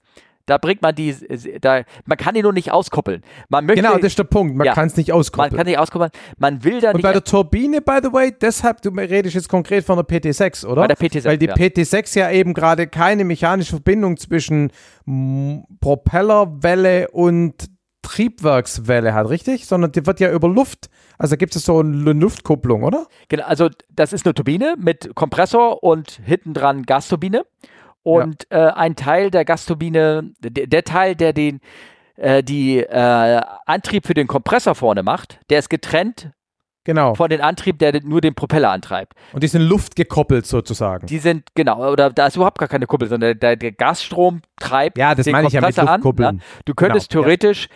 Den Propeller anhalten, festhalten und den Motor anlassen. Ja. ja, oder andersrum, wenn die Turbine verreckt, kann der Propeller vorne frei drehen. Genau, richtig. Der kann frei drehen. Ähm, und äh, wenn du den in Feststellung bringst, dann, dann, dann dreht er noch ganz langsam. Das ist nur noch so ein, ja. so, so, keine Ahnung, eine Umdrehung äh, alle zwei Sekunden oder drei Sekunden. So ganz langsames okay. Ding, mhm. was da immer noch ist. So, eine, so ein Restantrieb, der da irgendwie rübergeht. Und ja. das ist äh, natürlich reduziert enorm. Ähm, Du merkst es auch, wenn du in einem in einer Zweimod mit Kolben Flieger machst du ja auch Training, indem du einen Motor mhm. in der mhm. Luft ausschaltest mhm. und den Propeller entfässerst und dann bleibt er nämlich stehen. Und dann fliegst du einigermaßen ein bisschen rum, machst du so Single-Engine-Manöver und Demonstration von Minimum Control Airspeed und all sowas. Und dann lässt du den Motor wieder an. Und dann bringst du ihn aus der Fässerstellung die Segel, äh, die Propeller wieder drehst du in den Wind rein und dann fängt er wieder an zu drehen, der Motor. Mhm. Und das geht in dem ersten Moment echt ein Jahr, denn, ah, wo du merkst, der, der Widerstand ist mhm. nach hinten, ne, den du erstmal okay. durch einen ordentlichen Tritt wieder ausgleichen musst, ne? Und damit der Flieger dann ja. nicht rüberzieht. Weil das ist ja von der Formel her wie so eine Fläche, die der als Widerstand da irgendwie reinwächst, ja. Ne, sagt man, ne? Ja. Genau. Ja. Und warum man keine Kupplung da reinmacht, kann kaputt gehen. Das ist meine, mein, alles, was du irgendwie an Mechanik irgendwo einbauen kannst. Du könntest ja sagen, da machen wir doch so eine Kupplung dazwischen, aber den feststehenden Propeller. Mhm. Und äh, will ich nicht, weil kann kaputt gehen. Dann hast du dann, hast du dann einen heilen Motor und fliegst ja. und auf einmal geht diese Kupplung kaputt. Und Gut. Äh, ich meine, äh, weil bei Rotax-Motoren hast du ja ein Getriebe zwischen Motor und Propeller. Ja. Ich meine, es kann auch kaputt gehen. Ja? ja also das, das, ist kein so richtiges Argument. Recht. Aber was ist, wenn du Vollgas gibst? Ich sagte eins, den Fall gibt es nämlich oder gab es in der Phoenix in der Flugschule. Mhm. Da ist ähm, ist, das, äh, ist der Propeller abgehauen. Ist ja praktisch genau das Gleiche. Also da gab es einen Wellenbruch ja. und der Propeller war weg. Ja, scheiße, ja. So, scheiße. Das nächste, was passiert ist, das war beim Takeoff. Der Motor hat überdreht ja. und ist praktisch geplatzt. Ne? so. Ja. Und das nächste, was dann passierte, alles schwarz draußen, Öl, die konnten kaum noch rausgucken. Ja. Und das ist Gott sei Dank einigermaßen dann okay geblieben. Und dann, äh, sie haben irgendwie, irgendwie haben sie noch was sehen können und haben das Ding da irgendwo, irgendwo hingesetzt. Ne? Aber jetzt, jetzt stell dir mal vor, das Ding zerreißt so auseinander, dass er, dass er halb aus der Verankerung rausfällt. Dann bist ja. du aus der Imbalance raus und äh, dann kannst du nicht mehr, den Flieger nicht mehr im Trim halten. Wenn, da, wenn der Motor sich verschoben ja. hat oder auch nur halb abgerissen ist, dann stürzt du ab. Ja, klar, das ist nämlich auch in der Flugschule passiert, dadurch, dass sich ein Propellerblatt gelöst hat von drei Oh. Und da gab es so eine Unwucht, dass es den Motor halb abgerissen hat und das passierte in, ähm, in 100 Fuß über der Piste und ja. Und, und was war jetzt nochmal die Verbindung zu deiner Kupplung? Ähm, dass so eine Kupplung genau das gleiche passiert, wenn, der, wenn die freidreht und du hast einen Vollgasmotor, dass auf jeden so. Fall der, Motor mhm. kaputt ist ne? und, okay. äh, mhm. und das, weiß, was da alles passieren könnte. Mhm. Ich spekuliere. Es gibt, es gibt, es gibt Ultraleichts mit äh, einer Kupplung. Also wir hatten das mal am Platz ähm, der hat eine Fliehkraftkupplung drin gehabt und wenn der von der Leistung gegangen ist, der Propeller irgendwann hat vollends ausgedreht und der Motor war aber schon aus und das war ganz komisch. Also ganz, ganz komisch. Oh, okay. Aber das nur als Bemerkung. Gibt ja alles bei Ultraleichts irgendwie, ne? Ich, wir haben ja fast wie ein Chat. Und zwar, ich habe ähm, gerade eine frische Frage reinbekommen. Ha. Und zwar für ein Thema, was ich am Anfang des Podcasts angesprochen habe. Aha. Also es ist ja wie Live-Chat jetzt gerade. Aha. Ne? Gibt's ein, ja, ja. Ne? ne? Irgendwann stellen wir auf Studio-Link um, dann können uns die Leute live zuhören, du weißt ja. Dann haben wir wieder drei Zuhörer. Haben wir doch schon mal probiert ja. früher. ja. naja. Ähm, und zwar hat hier ähm, äh, Tobias, der hat gefragt, ähm, mal eine blöde Frage. Nachdem ich gerade gelesen habe, dass es demnächst keine Oceanic Clearance für den North Atlantic äh, ah. Raum geben wird, na? Aha. Aha. CFWU berichtete äh, vor nur zwei Stunden, ne? ähm, gibt es eigentlich ein zu NAT analoges Konzept für Flüge über den Pazifik? Oder ist das eh, äh, ist da die Radar-Coverage besser und gut genug, weil man sich äh, eher entlang der Küste von Alaska langhangelt? Ähm, das ist eine schöne Frage, die er jetzt hier stellt. Und ich glaube, ich hätte sie nicht in den äh, live stellen müssen, weil ich weiß nicht, wie das im Pazifik läuft, ehrlich gesagt. okay. Na? Gut, vielen Dank für die Frage. Ja. Nächstes Mal stellst du jemanden, der Plan hat. genau. Also, Tobias, äh, die, ähm, die werden wir dann sozusagen äh, am, am, als Feedback gleich am Anfang äh, der nächsten ja. Folge klären, hoffentlich. Ist es, ist es, äh, ich, also ich habe auch keine Ahnung, logischerweise. Mhm. Aber ähm, ich könnt, könnte mir vorstellen, dass über den Pazifik erheblich weniger Verkehr ist. Ja. Also ja. Ähm, so, ne, so von Amerika über Alaska nach Russland ist halt einfach weniger als zwischen Europa und Amerika. Sage ich jetzt mal so. Ja. Und es könnte ja sein, dass es deshalb da dieses System nicht gibt, weil es den dichten Verkehr nicht gibt. Aber es ist reine Spekulation, ich habe keine Ahnung. Nee, also von einem so konkreten System wie äh, North Atlantic Clearances äh, habe ich ähm, ähm, über Pazifik habe ich nicht gehört, aber ich weiß es nicht, weil wie gesagt, ich habe mich ja. damit nie so genau. richtig äh, beschäftigt ja. oder irgendwie so. Ja. Wenn Interesse von unseren Hörern besteht, kann man ja mal gerne mal ähm, darüber berichten, wie es früher war, wie es äh, jetzt, äh, wie es vor 20 Jahren war, wie es jetzt ist und keine Ahnung, wie es demnächst sein wird. Aber da müsstet ihr mir einfach mal Feedback geben, ihre, eure liebe. Also ich bin Hörer. ja, ich bin ja hier jetzt der Höreranwalt. Ich höre ja, wenn ich hier nicht mitmachen darf, muss, Hörer soll, dann höre ich ja auch. Ja. Und ich fände es ein interessantes Thema. Ah, oh, okay, gut. Aber beim nächsten Mal, ne? Ja. ja. Ähm, wir haben noch eine andere Feedback bekommen. Ähm, ähm, zwar zu dem aktuellen Fall, den wir erzählt haben, mit dem ausgestellten äh, Tripex-Versuch von gestern Abend, ah, ja. ja, also mit der ähm, Horizon Air. Äh, da hat Nick ähm, äh, die, die, äh, hier einen Link reingetan und zwar ähm, jetzt ist eine Strafanzeige veröffentlicht worden, also ah, für mhm. denjenigen. Und ähm, dann hat er ebenfalls einen anderen Titel hier veröffentlicht aus One Mile at a Time, ein ähm, Artikel, der auch ganz frisch, also so rausgekommen ist, da steht drin, The pilot who tries to shut off engines was on psychedelics. Ah ja, okay. Was immer Psychedelics genau sind. Das sind Psycho, Psychologe, Psychopharmaka. Ah, okay. Oder, Gut. oder sind, oder, oder bin mir ganz sicher, entweder Psychopharmaka oder einfach Drogen. Mhm. Ja, genau. Und jetzt kann ich ja auch noch mal ganz kurz sagen, und zwar mich ähm, auch wieder Referenz. Und zwar wurde ich äh, gefragt, ähm, auch von dem Andreas Speth, mit dem ich hier einmal eine Folge gemacht habe über den Jumbo. Ja, ja. Ne, der, der bekannte der Luftfahrtjournalist aus Hamburg. Ja, genau, richtig. Ja. Mit dem habe ich mich letztens äh, wieder getroffen auf ein kleines Essen. Und ähm, dann haben wir uns unterhalten. Und ich glaube, es geht für eine Folge, der äh, in seinem Podcast, der ja eigentlich sehr gut gemacht ist, immer, ich weiß nicht, ob du die mal gehört hast oder irgendwie sowas. Habe ich mal gehört, hören aber gerade nicht aktiv, weiß aber auch nicht warum. Ja, also Flight Forensik heißt er. Ähm, und, ähm, Ach, der ist das, okay. Ja, ja, ja genau, richtig. Ne? Also, der macht da zusammen sehr aufwendig produziert sind die Dinger, ne? Mit sehr ja. viel Interviews.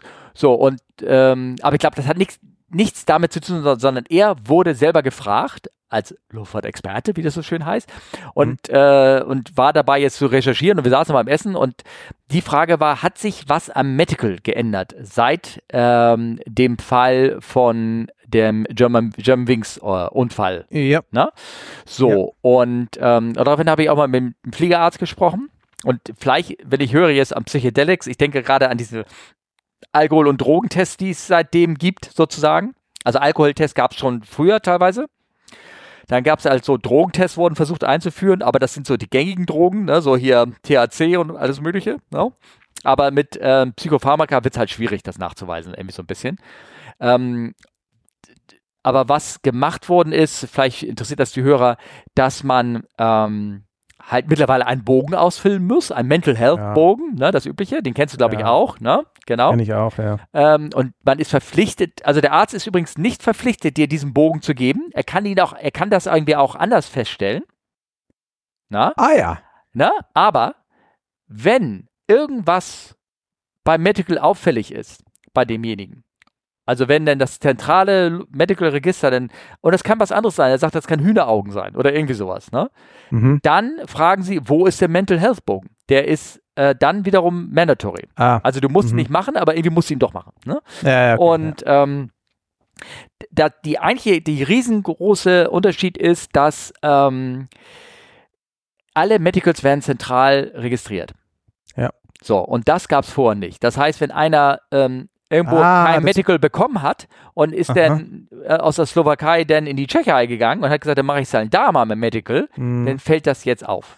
Oh, also nicht nur zentral pro zum Beispiel Deutschland, sondern Europa. Europa. Zentral. Es gibt eine europäische Ah. Zentrale. Kannst du dich übrigens selber registrieren und anmelden und deine mit, dein Medical aus, ähm, kann sich denn jeder dann das, das Ergebnis nachgucken, irgendwie sowas. Mhm. es, weil das dort automatisch irgendwie gemeldet wird. Dieser komische Mental Health Fragebogen, gell? Also ich hab, ich arbeite gerade für äh, unter anderem für ein Krankenhaus, wo wir Software bauen im Umfeld von dem Mental Health Zeug, ne? Mhm. Okay. Und deshalb habe ich gelegentlich mal gelegentlich mal mit solchen Fragebögen zu tun. Oh, okay. Ähm, und ähm, nun kenne ich ja auch den, den man als beim, beim Medical ausfüllen muss, weil ich ihn ja auch ausfüllen muss. ich entspanne mich nach der Arbeit gerne mal mit einem Drink, Ja. zum Beispiel. Also die, diese Fragen sind schon, also wer da gerne als unauffällig durchgehen möchte, der weiß sofort, also die Fragen sind so offensichtlich und wenig also quasi mehrere Pfade, die dann quasi eine Diagnose stützen, gibt es da nicht. Das ist wirklich, also ja, genau, ich bin Alkoholiker, ich nehme auch gern Drogen und ich habe mega viel Stress im Geschäft. Das, und also, also bitte, was soll das? ja. Also ich habe, nicht, dass mich falsch versteht, ich habe nichts dagegen, dass man versucht, bei Leuten, insbesondere die kommerziell fliegen, äh, die Mental Health irgendwie zu, zu assessen. Ja, das Nein, überhaupt kann ich nachvollziehen. Also Kann manche, nachvollziehen. ja. Aber dieser Bogen, zumindest der, den man als äh, General Aviation Pilot kriegt, ist ein Witz. Äh, Das ist wahrscheinlich genau der gleiche, den, den ich auch kriege. Es ist aber, das ist, das habe ich den, den, den, den Report auch gesagt, ist, du, du als Arzt oder überhaupt als Behörde, ich meine, du musst dich darauf verlassen, dass derjenige, was derjenige sagt, dass das wahr ist. Ne? Also Ja. das war auch bei dem John Wings Piloten, war auch so, der hatte einen gelben Schein. Ein Arzt hat ihn eigentlich krankgeschrieben. Und das hat er keinem gesagt und ist trotzdem gefliegen gegangen. Also Ja, ja, na, genau das gleiche kann auch sein, du kannst da alles Mögliche reinkreuzen. Manche Dinger sind, kannst du nachvollziehen. Also äh, zum Beispiel steht ein drin, mein Gewicht schwankt häufig. Ja, das kannst du sogar nachvollziehen. Ne? Also wenn du Ja, denn, klar. denn irgendwie siehst. Mein Beziehungsstatus wechselt häufig. Na gut, das kann man nicht unbedingt so nachvollziehen, aber irgendwie sowas. Aber manche von diesen Dingern kannst du natürlich dann irgendwie ähm, nachkriegen, aber ähm, am Ende bist du darauf angewiesen, dass derjenige, der dir gerade was erzählt, dass das irgendwie, dass es wahr ist. Ne? Und was ich total asslig finde, Mhm. ist, dass, bei, dass einige von diesen Fragen so eine Fangnegation drin Ja, haben. genau. Und das finde ich eine Unverschämtheit. Weil das, das ist wirklich eine Trickfrage. Und das braucht's nicht. Das finde ich richtig asslig. Naja, das ist, das, Weil du willst ja nicht prüfen, ob jemand deutsche Sätze lesen kann und das nicht überliest. Das ist nicht der Zweck davon. Also ihr müsst euch das so Also stellen- das finde ich scheiße. Ihr müsst euch vorstellen, äh, die Fragen sind von stimme ich gar nicht zu bis stimme ich völlig zu. Und du hast zum Beispiel die, die Frage, eine sagt jetzt hier, wir haben in der Firma kein gutes Arbeitskleber. Das ist erstmal schon ein schwieriger Satz, weil das Wort kein hört Ja, man ja. nicht. Ne? Haben Sie heute nicht geschlafen? Nicht, nicht gibt es nicht. Also denn du verstehst, ich habe heute gut Ja, ja. geschlafen und sagst ja. Ne? Also dieses kein, kein gutes Verarbeiten, dann musst du überlegen, stimme gar nicht zu. Ja, das stimmt. Die nächste Frage, es fällt mir leicht, mein Selbstvertrauen aufrecht zu, recht, aufrecht zu erhalten. Da musst du, kannst du jetzt nicht an derselben Stelle das Kreuz machen, da musst du genau zur anderen Ja, ja, genau. Ne? Genau. Und, Ja. und, und das, und das, ich meine, nochmal, das, die, was, die, was so eine Art von Fragebogen prüft, ist, ob du aufmerksam deutsche Sätze lesen Ja, kannst. ja. Ja? Ja. Und das ist scheiße. Weil das ist nicht der Sinn. Also deshalb, ich bin da, also wie Wer gesagt, weiß. ich finde das, was da passiert, Es- ziemlich daneben. Es ist nicht, für uns ergibt es keinen Sinn, aber wenn da vielleicht wirklich einer, ne? Mhm. Aber. Mhm. Auf jeden Fall der Arzt, mit dem ich mich unterhalten hat, der meinte, also wenn äh, man, man kann mittlerweile irgendwann kannst du die Psyche eines Menschen äh, doch ein bisschen schon ein, einschätzen, Reaktionsfähigkeit, wie gestresst er ist und sowas. Ja, aber Es nicht geht- aufgrund es, von diesem Fragebogen. Nein, nein, nicht auf diesen folgenden Fragenbogen. Es wird ähm, sehr viel, und das war schon immer so, sehr viel Verantwortung auf den einzelnen Arzt gelegt.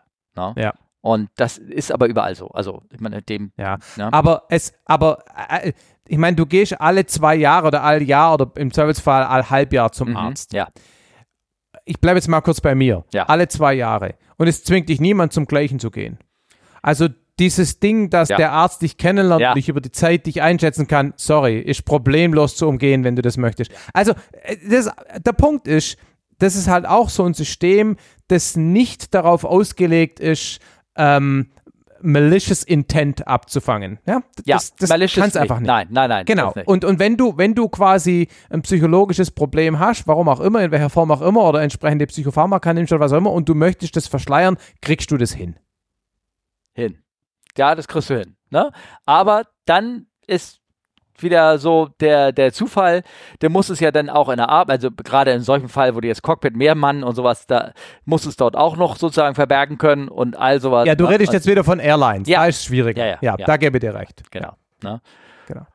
Ähm, es ist ja oft so, dass, äh, genau, es, das spiegelt sich alles in der Leistung wieder und das Ja, wirst du genau. dann alles irgendwie, naja, okay. Genau. Aber wie gesagt, frische Informationen. Am Anfang des Podcasts, Podcasts haben wir uns noch die Frage gestellt und am Ende des Podcasts wissen wir schon, was los ist. Ist das Boah, nicht ist toll? Total geil. Das ist Ja. nicht toll. Du hast noch eine schöne Geschichte diesmal für uns. Nee, Du ich habe keine Geschichte. Ach Ich so. habe eine Podcast-Empfehlung. Oh, okay. Steht da. Podcast-Empfehlung. Ich habe vor allen Dingen dieses Video gesehen. Irgendwie. Ach so, ja, also es gibt zwei Dinge. Also zum einen kam heute Morgen eine neue Folge von einem meiner absoluten Lieblingspodcasts raus, nämlich Zugfunk. Mhm. Ei- Eisenbahn aus Sicht der Lokführer. Ja, ja, die Zugfunkter. Äh, ist das? Höre ich, ex hör ich extrem gern. Mhm. Su Finde ich total super. Mhm. Ähm, ich finde Eisenbahn cool und kenne mich da deutlich weniger aus als in der Fliegerei und da den Einblick zu kriegen ist super.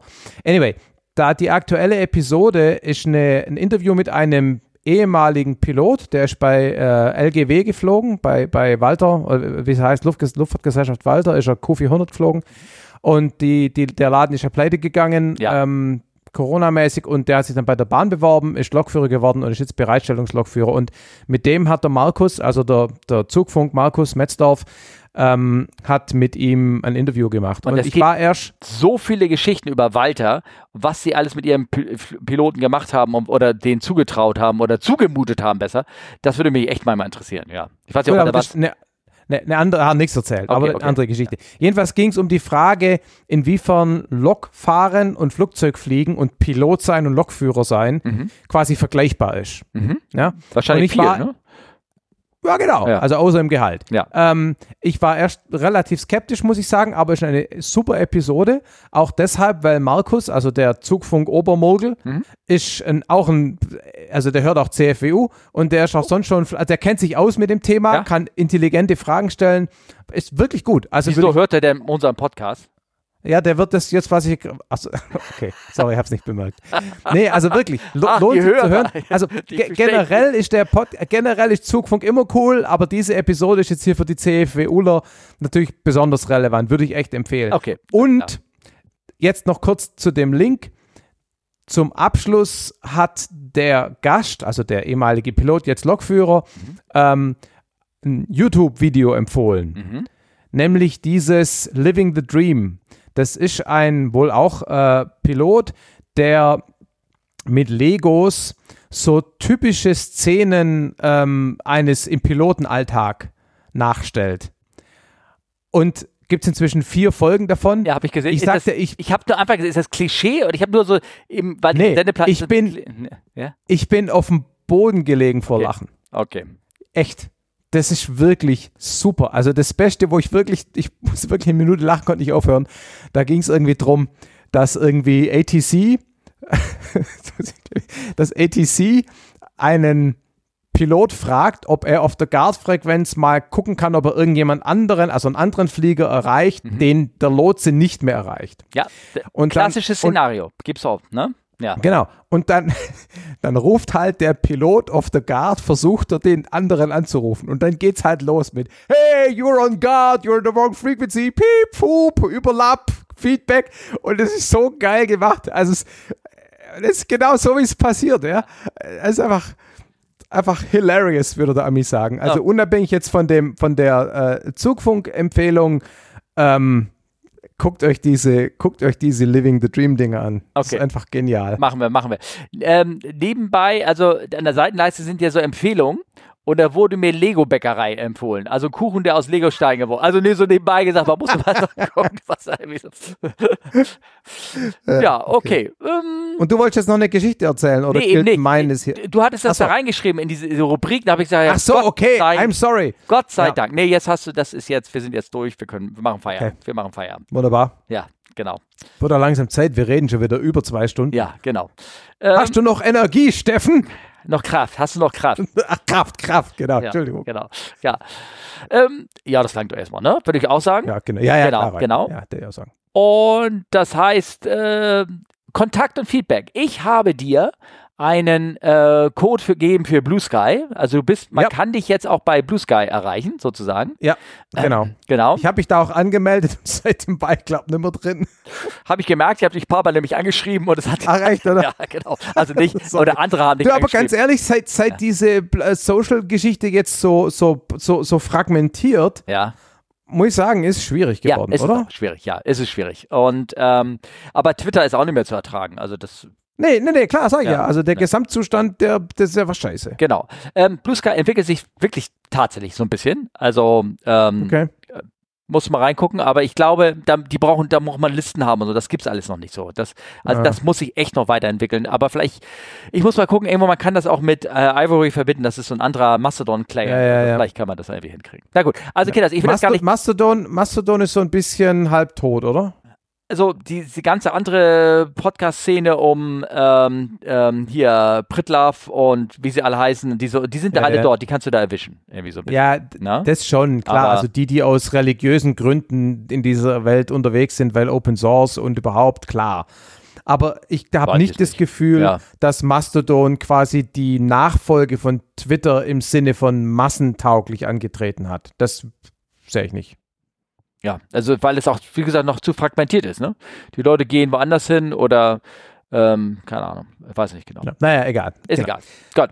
Äh, genau. Dann würde ich sagen, das war's das. Das Übliche, wo man uns erreichen kann, müssen wir jetzt nicht alles vorlesen. Gebt uns Sternchen bei iTunes, würdest du immer sagen. Nein, würdest, sagst du eben gerade nicht. Ähm, Sag ich gerade nicht genau. Genau, und äh, wenn ihr uns erreichen wollt, steht hinten alles in den E-Mail-Kasten dran. Tausend Dinge, wo ihr uns erreichen könnt. Dementsprechend habe ich immer noch manchmal Fragen, die, äh, wo ich danach, äh, wo ich dann darüber stolpere nach, nach zwei Monaten. Oh Scheiße, die ist immer noch nicht beantwortet. Ja, Weil- genau, genau. ja, das ist so, weil ich muss das irgendwie, ich mache mittlerweile Screenshots, aber dann vergesse ich die Screenshots und dann will, Ja, ja. verteile ich sie auch auf Sendepläne. Also Sendepläne mit dir, Sendepläne mit Olli, Sendepläne mit, mit Markus, um das ein So, bisschen. das ist quasi für jeden ein separates Dokument, wo du dann immer schon im Laufe der Zeit so genau, einsortierst. genau, genau. Ah, Genau, okay. mhm. genau. Genau. Mhm. Ne, damit das so ein bisschen strukturiert ist. Ja, Ja, ja, klar, viel ja. Arbeit, viel Arbeit alles. Dass du mich nicht aus Versehen Sachen fragst, wie die B747 äh, Wartungsproblematik aussieht. Genau, zum Beispiel. Eine gute, gute Ge- Idee. Genau.